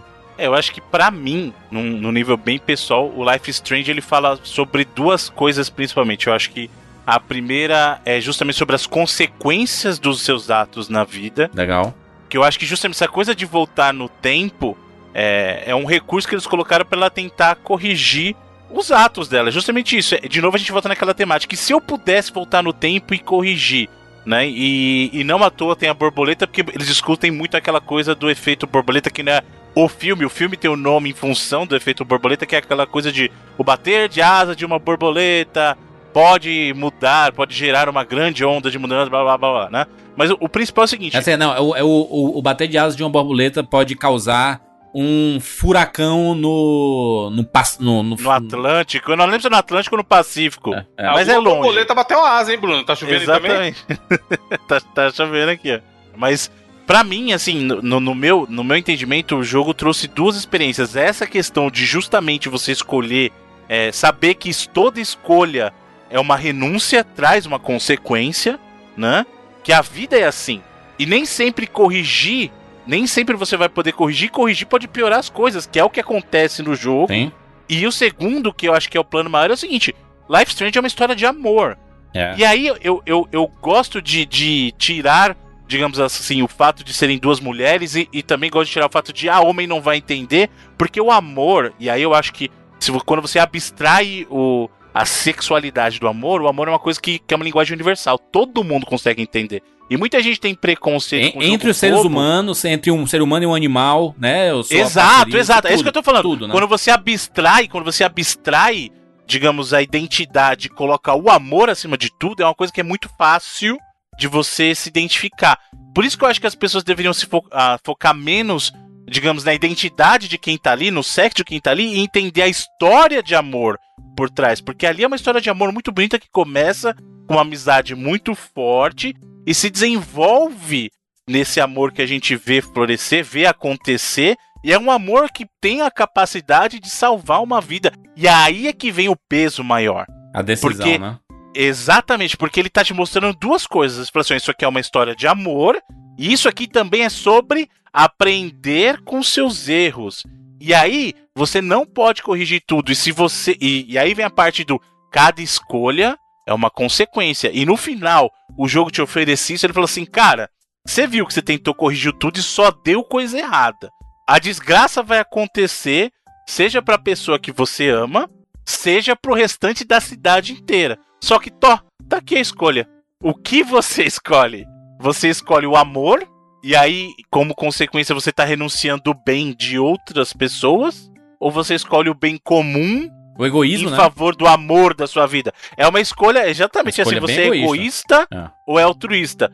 Mas aí vai justamente da interpretação de cada um. Claro, eu, por exemplo, claro. eu, por exemplo, falo sem Escolheu problema nenhum que na minha eu escolhi o amor, porque para mim aquela história, a jornada era justamente da Max em descobrir o amor a, da Chloe, né? Então assim, ela tinha que revelar esse amor. Então, nesse caso é um pensamento digamos assim, ilógico, porque aí você é egoísta e dane-se o resto da cidade inteira. para salvar uma vida, eu tô sacrificando Bruna, a cidade inteira. É, é, não, não, não à toa, Homem-Aranha é meu personagem favorito. Porque a decisão dele é exatamente a decisão que eu tomei. Você tá querendo dar spoiler sem dar spoiler. Tô falando né? nada. Tô, falando, tô dizendo você é malandrinho, você. A decisão malandrinho, dele você. foi a decisão que eu tomei no, no, no Life Strange. Eu, eu jamais faria ao contrário. Uhum. Por mais, né, que o amor seja grande e tudo mais, mas o jogo ensinou que o amor da Chloe era de outra e não da Max. Não, isso aí não, isso aí é Isso não, isso não tem até um jogo sobre isso, lá, que é a continuação lá, não. o prequel deles lá. Ah, o Before the Storm é outra coisa. Na verdade, a, ali, é, ali é sobre a descoberta da Chloe. Entendeu? É, Ali é o despertar. O Before the Storm é o despertar da Chloe, né? Então é como ela despertou é, pra, pra, digamos, essa nova identidade dela, entre aspas. Né? Eu não vou. Eu não quero dar spoiler do Before the Storm, porque o pessoal pode ter jogado o, é. o, Life is Strange e não ter e é, jogado é, e é, e é mais Storm. recente também, né, o jogo. Então, tá, exato, exato. Mas é, é outra temática ali, é, o, é outra coisa. Acho que ali é descoberta, não é o amor em si, mas é mais o despertar, a descoberta do, do amor. Você, vocês têm algum outro jogo para puxar antes da gente falar de Eu tenho um. Por favor, eu Bruno Cavalho. Um que talvez seja o jogo mais sério entre todos eles, no sentido Qual? de que ele é uma história muito pessoal, mas não pessoal para quem joga somente, mas ele é uma história pessoal para quem desenvolveu o jogo. É um jogo chamado Dead Dragon Cancer. Hum, esse jogo é foda. Putz, esse jogo é muito foda, porque é, é o seguinte, esse jogo é a história é, é um casal, os, os, desenvolvedores, né, os criadores, eles são um casal, o casal Green, e a história deles convivendo com uma doença terminal que foi descoberta com o filhinho deles recém-nascido, né? Ah. Na verdade, assim, quando o menino completou um ano de idade, eles levaram ele ao médico porque ele estava apresentando alguns sintomas e o médico diagnosticou ele com uma doença terminal que ele te... e disse o seguinte: ele terá quatro meses de vida. Ah, que pariu, mano, meu Deus, mano acabou que o menino viveu mais, ele viveu quatro anos mais, além da, assim, a partir desse ponto, mais quatro anos, então ele veio a, a falecer aos cinco anos de idade. E eles criaram esse jogo primeiro para demonstrar essa jornada. Então, assim, quando eles começaram o jogo, o menino ainda estava vivo. Caraca, e era pra o trailer justamente... dele, meu Deus do céu, já tô com é, não, cara, é, é aqui, fogo. Mano. Meu Deus. Não, é, é, fogo, cara. Mano, você jogar ele é muito agora, difícil. Agora eu quero ver também, agora eu quero ver também. É muito difícil de jogar sem chorar, de verdade. Porque, assim, além do jogo contar uma história muito pessoal, dentro do mundo do jogo eles usam os diálogos deles mesmos. Então as vozes é. gravadas, os diálogos, eram diálogos que eles tinham de verdade. O próprio. Eu não vou dar nem muito spoiler, porque eu gostaria que o pessoal jogasse, mas é assim. O início, o diálogo inicial é assim: o jogo, o jogo começa, ele vai mostrando trechos da vida, né? Então, como que eles lidavam com a situação, como. É, tem momentos de esperança, tem momentos de tristeza. É, a história é muito, é, é, muito forte, muito forte. Momentos de questionamento, sabe? E, a e parte do começo, quarto, Bruno, a parte do quarto. Como, não, é o nome do é This Dragon Cancer, você falou? É Death, Death Dragon, Dragon Cancer. Death Dragon Cancer, deixa eu ver aqui. Cara, é, esse jogo é, é, Eu acho impossível alguém que saiba. Talvez a pessoa se jogar sem, sem saber o que tá acontecendo, ela não sinta nada. Mas eu acho que a pessoa que sabe do que se trata e joga, é muito difícil ela não chorar durante o jogo. Porque assim, de logo de cara, o menino, em função dessa doença, ele tem problemas de desenvolvimento, né? Então, uhum. o começo do jogo, ele mostra lá o menininho fazendo o que ele gosta de fazer, que é dar comidinha pro pato. Então ele tá lá jogando, você tem lá a interação do menino jogando comidinha pro pato. E aí o diálogo que tá tocando no fundo é o pai dele conversando com o irmão dele. E o irmão dele pergunta assim: Caralho. Por que que ele. Por que que o. Eu esqueci o nome do menino agora, Joe. É Joe, Joe não lembro agora. Joe, é o Joe. Ele fala assim: por que que o Joe não fala? E ele já, ele já tava com uns 4, 5 anos nesse período, né? Aí o pai dele explica: ah, é porque ele tem um problema de desenvolvimento e tal. Aí ele, tipo, é um diálogo muito franco. O problema, o problema, entre aspas, desse jogo é que ele é um jogo no nível tão pessoal que você sente até mal. É, é, assim, eu acho que é uma das poucas oportunidades que você tem, mesmo no mundo dos videogames, qualquer outra coisa, é muito pessoal, porque assim, é exatamente Caralho. a vida do cara. Sabe? Ele não, retratou ali momentos. Eu vi agora o bonequinho do personagem, que eu imagino que seja o pai dele, parece comigo, então eu vou me identificar muito com esse jogo. Olha o maluco aí. Sabe o que é foda, Bruno, desse jogo? É que ele. Óculos, meio gordinho, sou eu aí nesse. Uma abordagem ah, normal esperada desse jogo seria o quê? Uma história de superação. Uma história de que você vai vencer o... Tem até uma frase, Evandro, no, no, no trailer tem dizer assim: uma jornada de esperança na sombra da morte. É só Paulo, mano, é soco no estômago atrás Mano, tem uma cena deles, eu acho que é a criança fazendo, fazendo quimioterapia com o pai na, na, na poltrona, com a paradinha lá da, da intravenosa, né? Caralho, é pesado. Tipo, câncer de criança, mano. É um negócio pesado pra caralho. Tem uma discussão deles, e depois que, a, como o Evandro falou, você já sabe o resultado. Você já sabe que o jogo vai terminar com a morte Nossa, do menino. Nossa, pesado, né? velho. E tem momentos dentro do jogo que eles discutem isso, inclusive chega a tocar assuntos que a gente discutiu de eutanásia aqui, por exemplo. Sim. É, ele fala de maneira muito aberta, né, Bruno? O normal seria Exato. falar sobre esperança, não, vamos aí, vai ficar tudo bem. E, cara, é esse jogo, esse jogo Velho, eles, eles fizeram um documentário, né? Ex existe um documentário. Depois, exato. Porque assim, Link quando você tá aí. jogando, assim que você termina, ele aparece aquela mensagem que é até normal em alguns jogos: Thank you for playing. E aí eles fizeram um documentário depois mostrando justamente a jornada, né? E se chama Thank You for Playing, cara. Caralho, é... velho, que negócio. Tem uma foto aqui, eu tô vendo aqui o, o, vídeo, tem, parece ser uma foto do pai com, com a criança, né, na, na parede. Aí o link aí é pra você, isso né? realmente realça que, tipo, isso é real, isso aconteceu mesmo. Tá Exato, tá Foi... é, é isso que é fogo, porque esse jogo, ele é pessoal num outro nível, porque ele é a experiência Caralho. dos dois criadores abrindo o coração de algo real na vida deles e faz, chamando você para participar disso. Cara, impressionante. Cara. Eu tô vendo aqui que eles até tentaram alguma levidade, assim, tipo, tem uma cena que é uma corridinha de um carrinho do pai com o filho, né? Tipo, eu imagino. Ah, eu trabalhei por muitos anos na área de saúde, como vocês sabem, e tinha casos de pessoas bem novas, até crianças com, com câncer e tal. E você vê que eles tentam realmente. Porque o, ser humano, ele não é só um ser biológico, a gente é um, um ser psicológico também, né, emocional. Então você não pode só tratar o paciente e negligenciar completamente a questão emocional psicológica. Então, especialmente tratamentos de câncer para crianças, tem brinquedos, tem TV, tem videogame, para tentar manter os espíritos da, da, da criança em, um, um, bom estado, para ele não ficar completamente deprimido e tal. Então, essa cena do pai brincando com a criança, mesmo a criança, tipo, tá em câncer terminal, eles sabem que a criança não vai viver muito, mas ele tá tentando manter viva aquela pequena conexão, aquele pequeno momento de alegria, é um negócio pesadíssimo mesmo, velho.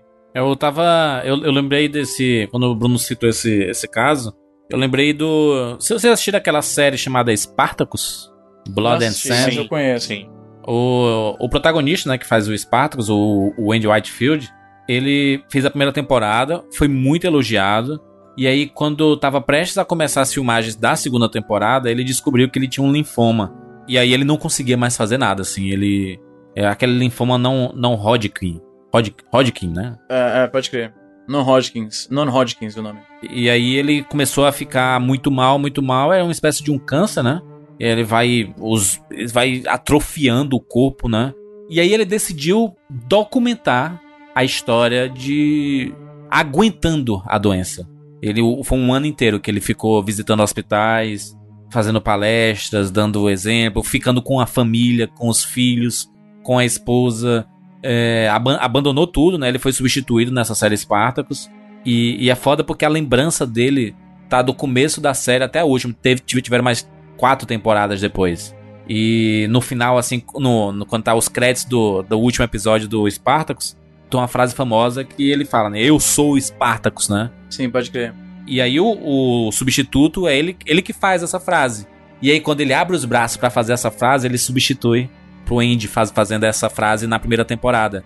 No, nos, cara, é muito. Foda. Nossa, muito ele morreu foda. em 2011, mano. Pra mim era foi. muito mais recente. Foi, foi em 2011, a série de 2010. E ele ia filmar a segunda temporada. E aí ele não, não aguentou e foi substituído. E, cara, Caralho. É, é foda. Essa, essas histórias, elas. É, e, e a, a, a, documentação desse. Tem um canal no YouTube mostrando todos os. toda a história dele. Não é uma história triste. Sabe? Ele, ele aceitou a doença e decidiu viver da melhor maneira possível aqueles anos que. aqueles meses, né? Aqueles dias que sobraram para ele. Então ele ficou com a família, Velho, ficou isso, perto. Isso é uma lição foda, porque assim, a gente. É, é curioso, a gente, do nosso ponto de vista, né? Normal, naturalmente. A gente nunca morreu, óbvio. Morte é sempre aquela coisa que acontece com outras pessoas. A nossa vida inteira vai ser assim. Morte vai ser Sim. sempre algo que acontece com os outros. Então, mesmo sem querer, você tem aquela visão né, uma visão meio infantil até de que você é um super-herói, você é o protagonista da história e nada de mal vai acontecer com você, é só com os outros, desgraças, atentado terrorista, doenças terminais, é só com os outros. E essas coisas, ainda mais um cara jovem, né, um cara aparentemente saudável, diria que ele tá em uma forma melhor do que qualquer um aqui, você não espera que algo assim, uma morte tão, Sim, tão prematura, é. ocorra com um cara com essa, com essa pinta, com essa pegada, né? Isso serve para lembrar pra gente que a vida ela é muito efêmera, cara. Tipo, a gente entra em carro todo dia, né? A gente tá no trânsito todo dia, a gente viagem de avião. Uma coisa, a gente, né, pode estar sujeito a uma doença que inesperada, que, né? Então, isso, tá, estamos todos no mesmo barco, tá ligado? Ninguém é super-herói, qualquer um de nós pode perecer inesperadamente a qualquer momento. Então, é foda, a vida é realmente uma dádiva muito única, cara, né? Porque a gente tem ela por. A gente nunca sabe por quanto tempo a gente tem. Você tem controle sobre muitas outras coisas na sua vida. Você pega qualquer coisa que você gosta, você pode decidir, eu quero, não quero mais, quero me livrar, quero vender, quero passar para frente, eu quero agora isso aqui. Mas a vida não tá completamente sob seu controle, né? Então é, é foda. É, e, aí, e aí, lembrando de Journey, né? Falando sobre jornada, uh, a gente fala sobre Celeste, né? Esse jogo que o Evandro trouxe num two-pack no final do ano passado, né, Evandro? Sim, uh, bem recente. Um jogo que, que foi muito elogiado, né? Entrou na lista de melhores do ano para muitas pessoas, inclusive foi o meu primeiro lugar do, do melhores do ano. Tem muito a ver com o momento que eu tava passando, né? Eu tava passando por uma fase de transição, assim como todo final de episódio de Life Strange, que termina sempre com o pôr do sol, para exatamente mostrar que está acontecendo uma transição. Um sol se pôs e o, Ev o Evandro falou na época, falou assim, Juras, joga, jo joga, porque vai, vai, ser, vai ser foda. É um jogo que tem mais ou menos a tua cara, assim. E aí, no, no, gravando, eu baixei no Switch e comecei minha, minha jornada com Celeste ali, que durou 3, 4 dias. Foram três dias, três, três, quatro dias intensos. De, assim, falando de jogo especificamente, é um jogo que tem mecânica simples de, de pular, escalar, dar dash, você passa as telinhas, tem os desafios, mas é muito o que o, o Easy falou sobre Gears of War, não é sobre guerra, não é muito do Rock Balboa, não é sobre box. E aqui uh, não é muito sobre esses desafios ali do jogo em si, a gente tá falando sobre caminhada, né, sobre jornada sobre dificuldades. Não é sobre desafio físico, né? Não é você escalar Sim. uma montanha física. A montanha Sim. é uma metáfora para alguma é dificuldade. Metáfora. Que Exato. você tem medo, que você é um desafio, que você tenta várias vezes e falha. É, sim, exa exatamente. A, a, montanha, ela, ela pode ter. O nome da, da montanha se chama Celeste, né? Que é o nome do jogo. E aí a, a o objetivo de, dessa personagem, que é a Madeline, é escalar essa montanha, chegar ao topo dessa montanha. E aí as pessoas falam assim: ah, por que, que tu quer chegar lá? Por que, que tu sempre existe isso na, na, na, nossa vida, né? Quando a gente diz assim, quando eu, eu disse assim, ah, eu vou, eu vou viajar pro Egito. A primeira pergunta que as pessoas fazem é assim: por que tu vai viajar pro Egito, cara? Pro Egito? Caraca, por quê, mano? sabe? É, é, a gente mesmo aqui no podcast. Sim, sim, mas, mas, é, mas é uma pergunta porque é algo inusitado, né? Quando você diz que quer fazer algo que é diferente do que as pessoas normalmente fazem, as pessoas ficam em dúvida de por que, você está fazendo isso, quais são suas motivações. E às vezes você simplesmente quer porque você acha que é o certo fazer aquilo. E a, e a escalar essa montanha, ela pode ser muito bem. Ela pode ser representada pela nossa vida, que é uma montanha que a gente sempre vai estar escalando. Uma montanha pode ser um objetivo, e você pode chegar ao topo e conseguir esse objetivo. E aí o seu próximo objetivo é escalar outra montanha que é um outro é, objetivo. Tem, né? tem altos e baixos também, né? E no começo ela tá meio perdida ali, ó. Tem, tem, que ir aí, mas também não sei muito bem por que eu quero ir, não. Mas eu é. tenho que ir porque eu tenho que ter um. Muita gente tá nessa, cara. Isso que é foda. Tem que ter um objetivo, né?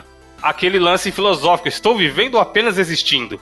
Tem gente que tá aí, cara, pagando a. Vai, acorda, vai é. trabalhar, volta pra casa. Caralho, demais. Tem uma, tem uma parada que eu vi uma vez que eu achei animal. Que o cara falava assim, pô, você está esperando ser feliz, e aí passou cinco anos e você não foi feliz ainda. Tipo, você fica esperando o seu chegar o momento de falar, pô, tô feliz. Tô feliz quando eu tiver minha casa própria e comprar meu carro. É e felicidade é isso? Então, não é. é isso que é foda, tá ligado? A, jor a, fala, a, jornada é muito mais importante do que o final, porque não tem um final. O final é o que eles falou aí, é a morte. É a morte, é a morte. A única é. certeza que se sabe é que você, todo pois mundo é. vai morrer, ligado? Então, Isso é cara, é, é foda. Eu vejo amigos, às vezes, pessoas que eu conheço, tipo, o cara vai lá, trabalha, se fode, trabalha num lugar que não gosta tal. Mas pelo menos as contas dele tá em dia. Aí depois de uns três anos ele compra um carro foda, e parcela o carro em 10 anos. Aí compra um apartamento, parcela em 30 anos. E aí o cara fala, cara, e aí? Evandro, gente que tá em relacionamentos que você claramente você vê que é ruim, que as duas pessoas estão infelizes, e aí você você vendo de longe e você fala assim, caraca, por quê, né? E aí as pessoas falam assim, cara, porque tem um, um às vezes não consegue ficar sozinho, outras vezes assim, cara, a gente já tem, já, já tô aqui, eu vou, eu vou ficar sem, sabe? Vou ficar sem namorado, sem namorado. Sabe, você tem, tem algumas coisas que a gente vê que quando acontece, a gente. A mudança, ela é traumática, né? Toda, toda mudança. Qualquer, qualquer mudança, ela é traumática. Não no sentido de que vai ficar, né, amargurando para sempre, mas que ele vai causar um rompimento de algo, né? Seja do seu cotidiano, seja sei lá, quando você é acostumado a dormir. Sabe quando você viaja e você passa 15 dias fora e você volta para sua casa e nada é melhor do que a dormida na sua cama? Pode crer. Na, nada é melhor. Você pode estar no hotel 5 estrelas todos os dias, mas nada é melhor do que o conforto da sua cama. Por Aquela quê? Porque é o seu lugar. Aquele, isso aqui é meu, né? Ninguém mais dormiu nessa cama aqui. Ah, realmente eu passei por isso pra, é, recentemente, né? Eu fiz uma cirurgia no ombro, fiquei sem trabalhar por muito tempo. E aí, nesse período de, de, de, descanso, digamos assim, eu acabei viajando, né, com a, com a minha namorada, com a família dela e tudo. E foi isso, a gente passou. Eu passei muito tempo, tipo, assim que eu fiz a cirurgia, eu passei, eu acho que duas ou três semanas na casa da minha mãe, porque eu não podia mexer o braço de forma nenhuma, então não tinha como cozinhar, por exemplo, né? Aí eu passei outras três semanas na casa da minha namorada, depois viajei, aí quando voltei fui pra casa dela de novo. Agora, tipo, nos últimos quatro meses eu passei, acho que no máximo três semanas na minha casa. Agora eu volto pro trabalho, né, daqui a alguns dias. E aí a minha vida voltou ao normal. E pela primeira vez eu tô em casa, assim, permanentemente. Sem ser, vou passar alguns dias em casa, depois volto ou pra casa da minha mãe ou pra casa da, da minha namorada, né? E dá aquela uhum. sensação de tipo. É, eu passei muito tempo viajando e tudo, e tá em casa de novo é aquilo. Isso aqui é meu, esse aqui é o meu lugar, é o meu domínio, é onde eu me sinto mais à vontade, onde eu faço o que eu quiser. É muito bom, cara. Sim, e, e, e aí quando você chega aqui no, no, no Celeste, é um jogo que tematicamente ele parece simples, mas ele, ele tem uma, uma superfície lá que é, é, é aliás, é que nem um iceberg, sabe? Sabe aquela ponta do iceberg que você acha assim, caraca, o iceberg é só aquilo dali, mas embaixo dele tem tem muita coisa, sabe? Tem um algo que segura esse iceberg, é exatamente o Celeste, porque ele é muito profundo nesse sentido, porque ele fala exatamente sobre os objetivos que você tem na vida ele fala sobre ataque de pânico, cara, em determinado momento no, no jogo. E, e você é ensinado como você pode tentar controlar esse ataque de pânico. E uma coisa que muita gente tem, a gente vive na sociedade mais ansiosa de todos os tempos. Demais. Sabe, as pessoas estão. É, essa, a ansiedade está trazendo um monte de doenças juntos, assim, sabe? A, a, o coração é, é, acelerando, aquela suadeira, você não consegue pensar direito, você aí traz, é, a, é, traz pânico, traz depressão junto, traz um monte de coisas. E um jogo como esse falar sobre uma temática como essa, é eu acho muito importante porque é, mostra que muitas vezes a, a, solução está na sua cabeça e que e não é fácil isso, né? Porque a, a, fica a impressão assim, não, mas tu tem controle sobre o teu corpo.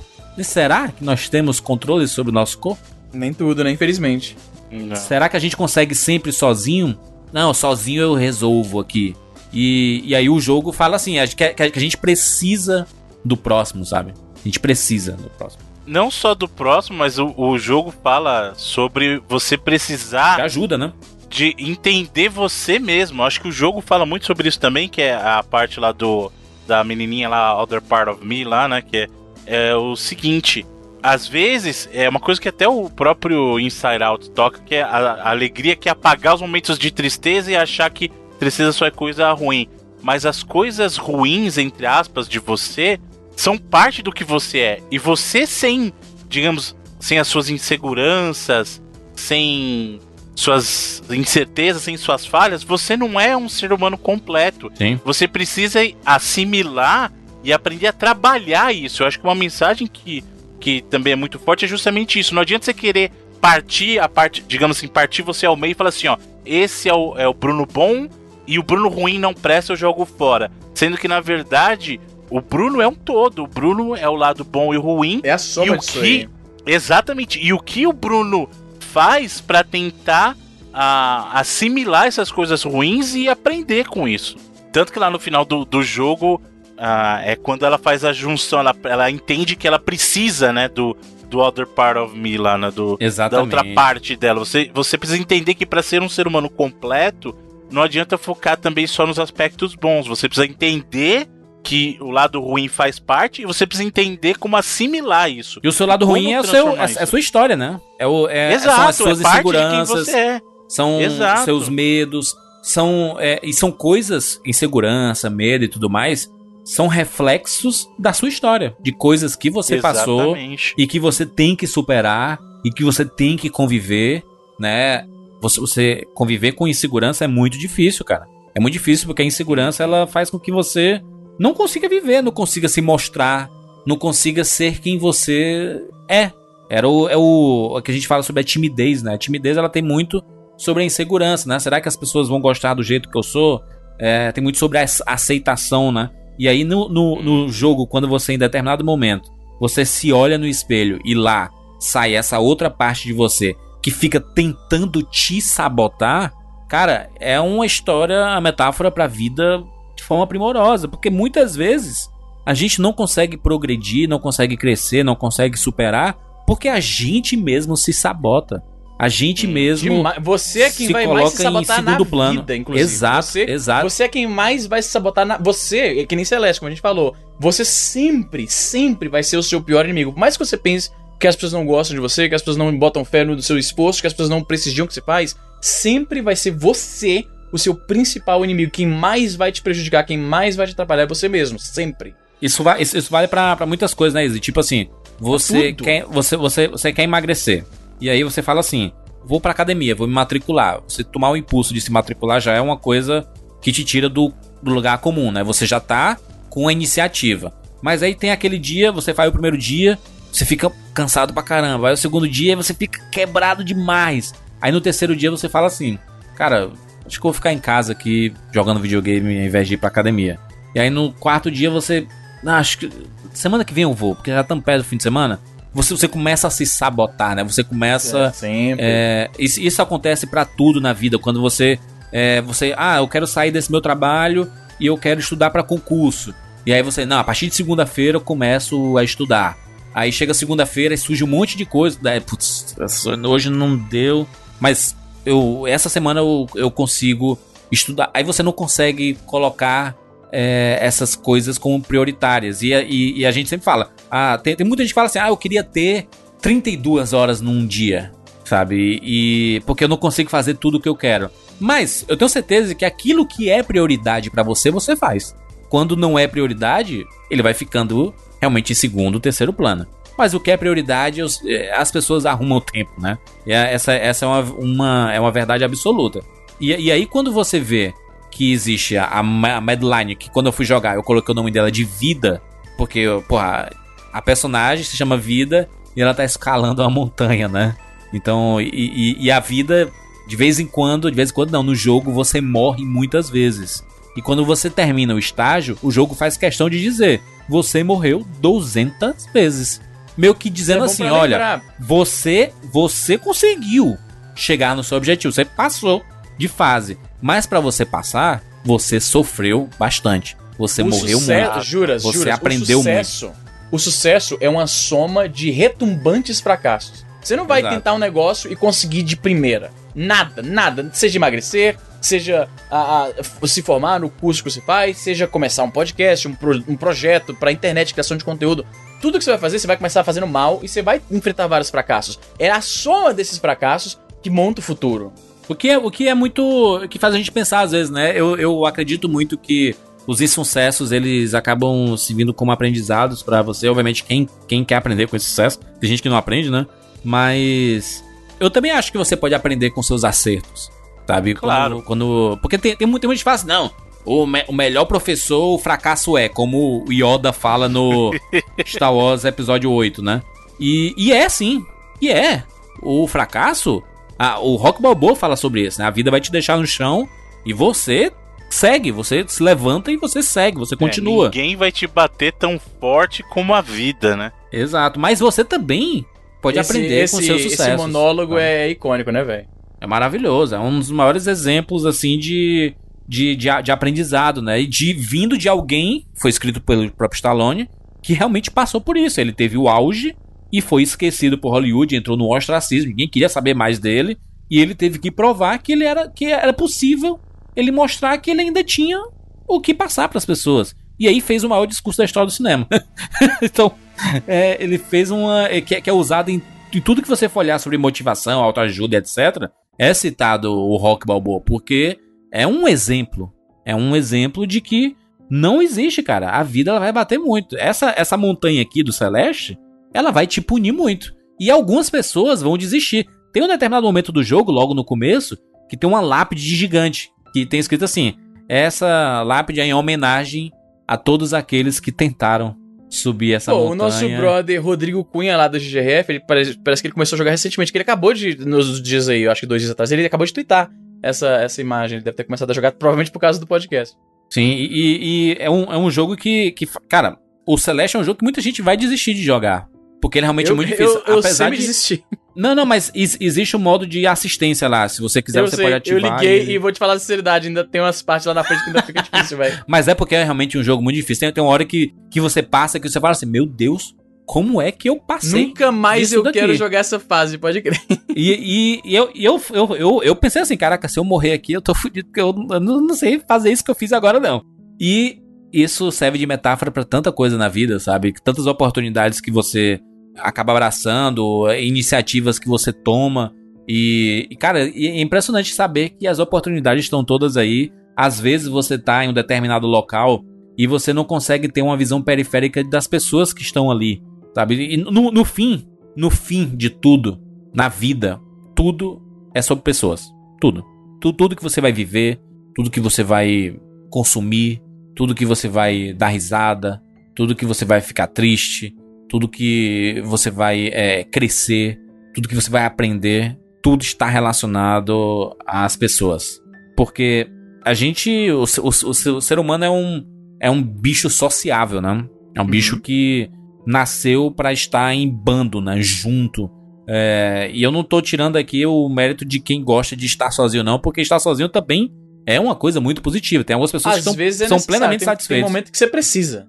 Aliás, é o mais importante é que você aprenda a viver sozinho Sim, primeiro, para não depender, de você... para não depender emocionalmente de outra pessoa para você ser feliz, ser, Exato. ser satisfeito e tudo mais, porque a vida ela prega umas peças e realmente algumas pessoas como o Journey lá vão entrar na sua vida para te empurrar um pouquinho para cima, às vezes um pouquinho para baixo, mas elas vão sair da sua vida, porque faz parte da história. A gente só cresce dessa forma. E jogar Celeste no momento que eu joguei foi muito importante para reforçar essa ideia que eu sempre tive na minha cabeça. E que às vezes a gente esquece as coisas que a gente passou. E que isso que, que é, algumas, algumas dificuldades que aparecem nas nossas vidas não são nada comparado com a nossa história, bicho. Com o que a gente já passou na vida. E, e dá para todo mundo se relacionar, cara. Ninguém morre por causa de relacionamento, ninguém morre por amor. E só quem morre é o burro lá do Romeu por vacilo. Por vacilo, sabe? pode crer. Por vacilo. Vacilão. Porque ele não precisava. E depois morrer. a Julieta, e depois a Julieta depois dele. Eles não precisava aquilo, entendeu? Dois Era trouxa. Só paciência, Dois pessoal, trouxa. paciência. Vamos lá. Se tomasse um copo d'água, espera 15 minutinhos, respira. Na vida, muito, muita coisa resolve assim. Inclusive, você tem algum, o impulso de fazer alguma coisa?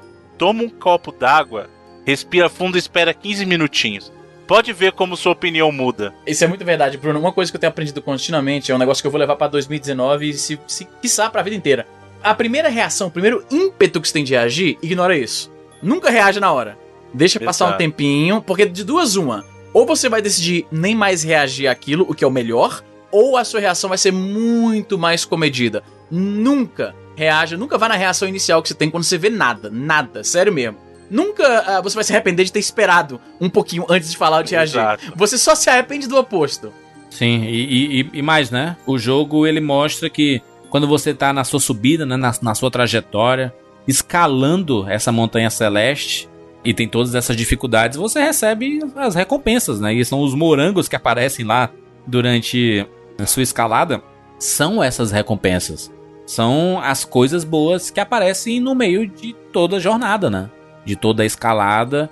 E, e, e você vai passar maus bocados, mas ainda existem coisas boas e coisas doces no caminho, né?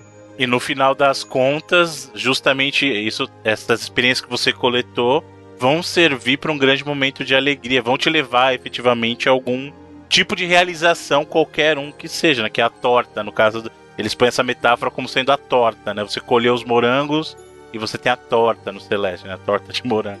Exatamente. E, e, e é engraçado como, como o jogo tam, também fala sobre a gente perceber as pessoas que estão ao, ao nosso redor, né, cara? Que se preocupam com, com a gente. É, é, é, é aquela impressão de que nós temos que você fala, existe muito quando você tá mal, né? Quando você tá sozinho e tá meio triste. Você pensa assim, cara, ninguém se importa muito comigo e, e sei lá, você pensa algum, algumas besteiras, né? Algumas bobagens.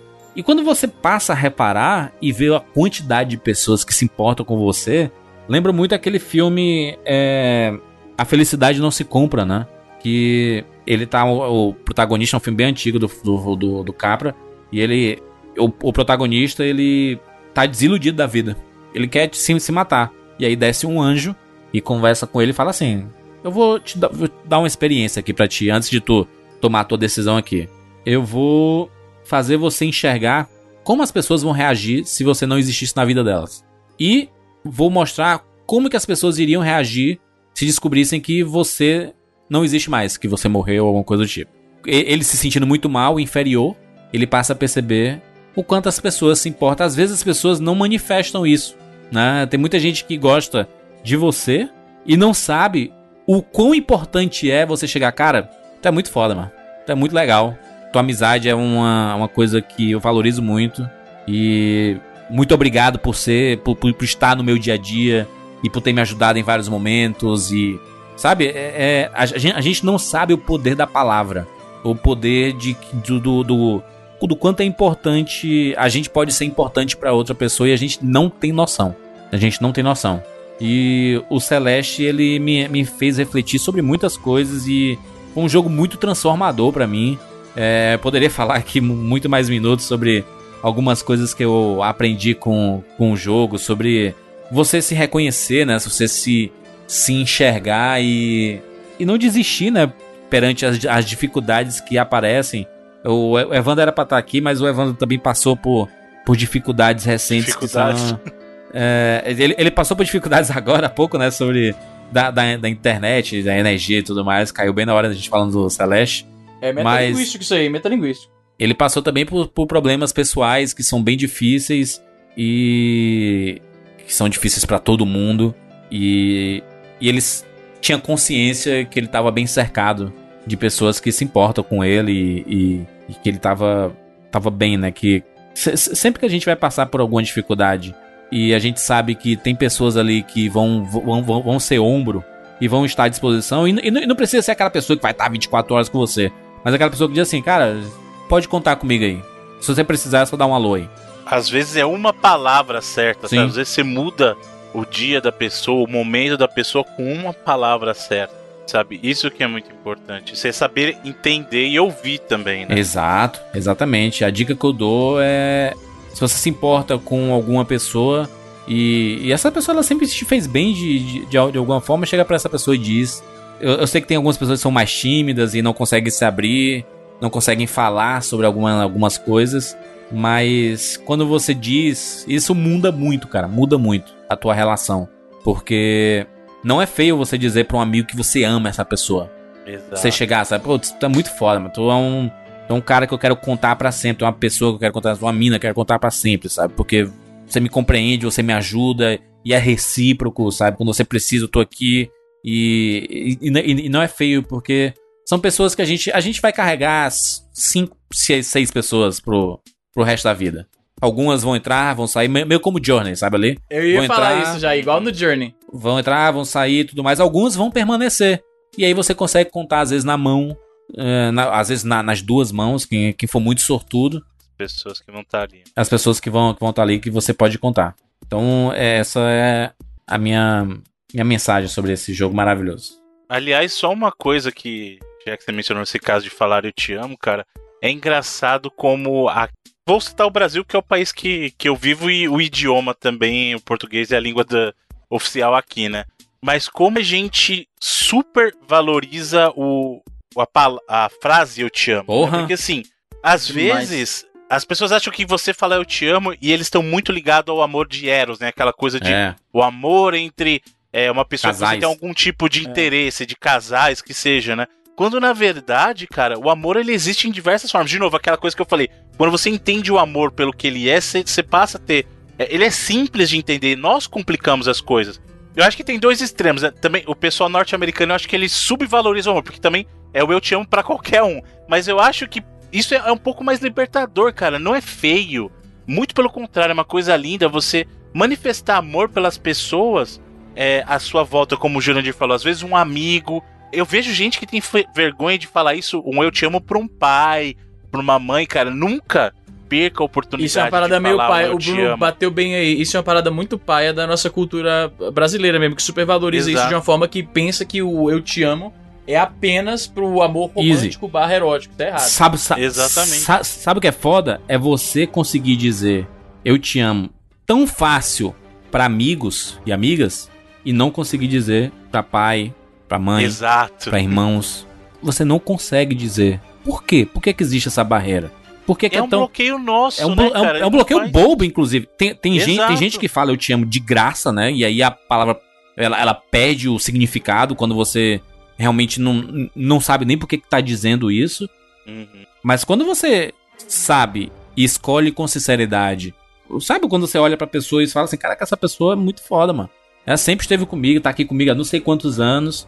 É óbvio que existe uma, uma, uma, coisa além de amizade, assim, a amizade do companheirismo ali, sabe? Existe, é, existe algo muito maior do que isso, tá ligado?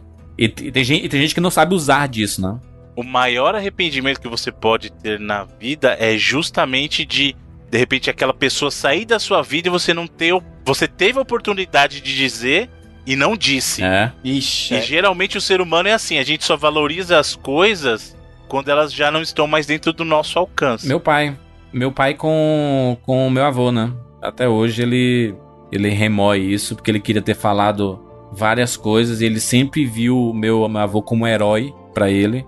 E ele convivia, mas nunca falou coisas, né? E aí depois que ele morreu, nos anos 90, ele, até hoje, ele remói dentro dele ali aquele sentimento de eu queria ter tido uma, uma última oportunidade de conversar com ele e falar tudo que eu sinto por ele. Nossa, isso é muito foda, não porque não tem conserto mais, não tem conserto mais, né? Ele vai ter que se perdoar a si mesmo para ver se, a, a, tipo, se ele abandona é. esse, essa sensação ruim. Isso eu já ia falar, isso é muito comum. Eu já tava prevendo que nos comentários desse, desse episódio a gente vai ler relatos de pessoas que passaram por isso.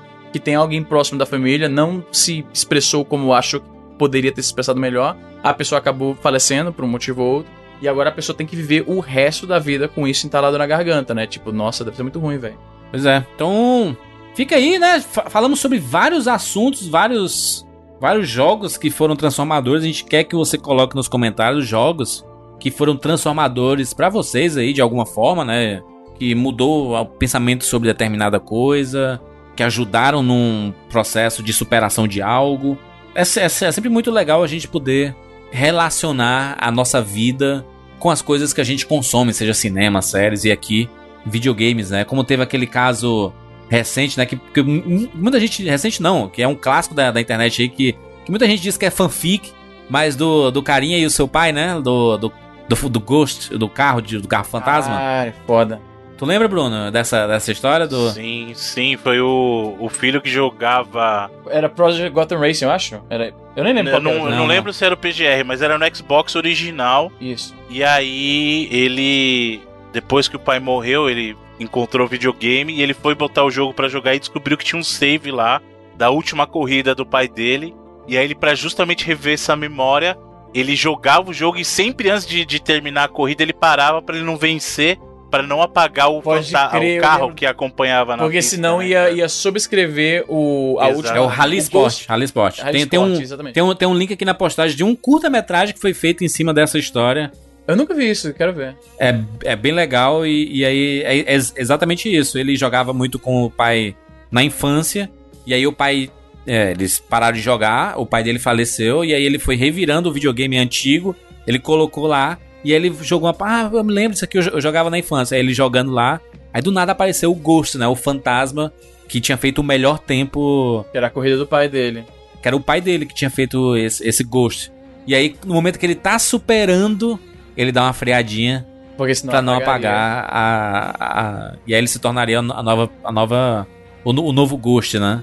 E aí essa ele deixou a lembrança. Essa interseção entre games nostalgia, a conexão que existe entre familiares, pessoas amadas e os games, ela proporciona esses, essas situações muito. Uma história que a gente mencionou no mesmo programa que a gente falou disso foi a, a, a história lá do Animal Crossing, né? Da, do, do, do, cara que apresentou o Animal Crossing pra mãe dele no, no GameCube. A mãe tinha câncer, ficava jogando o dia inteiro, eles jogavam junto. Depois de um tempo eles se separaram um pouco, né, se distanciaram. E aí a mãe acabou ah, falecendo de câncer, acredito.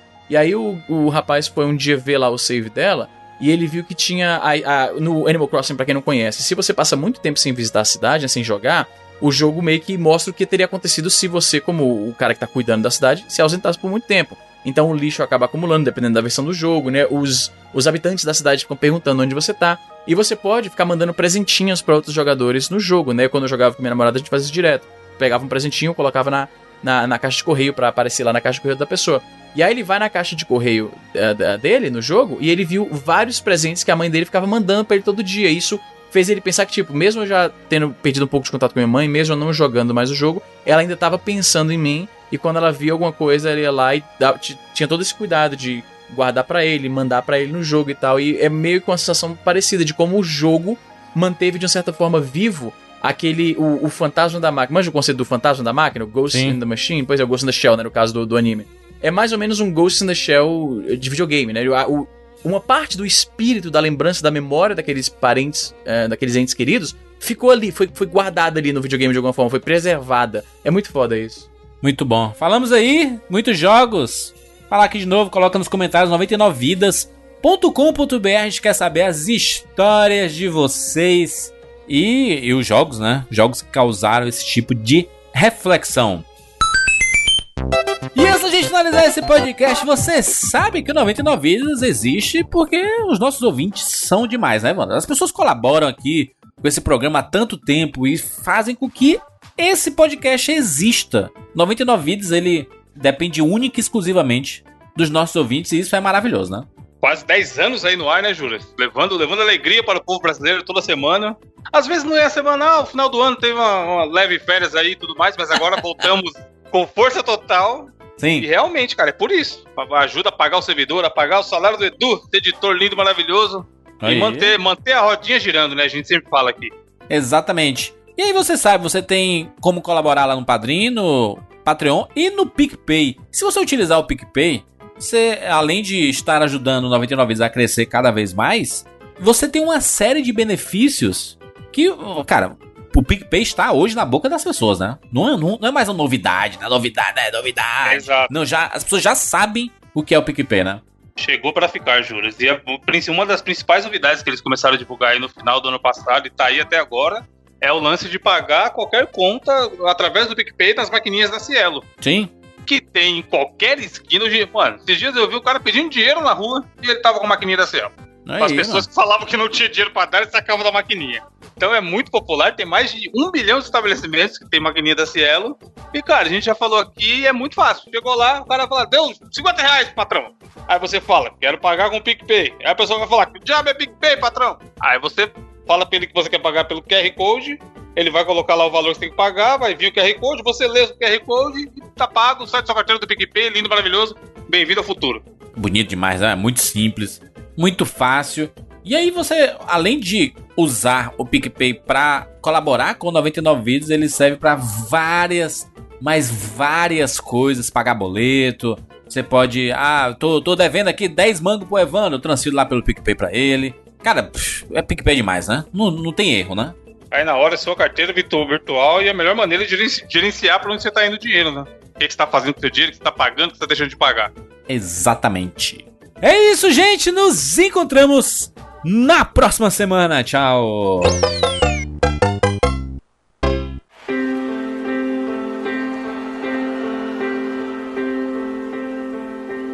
Once there was a way to get back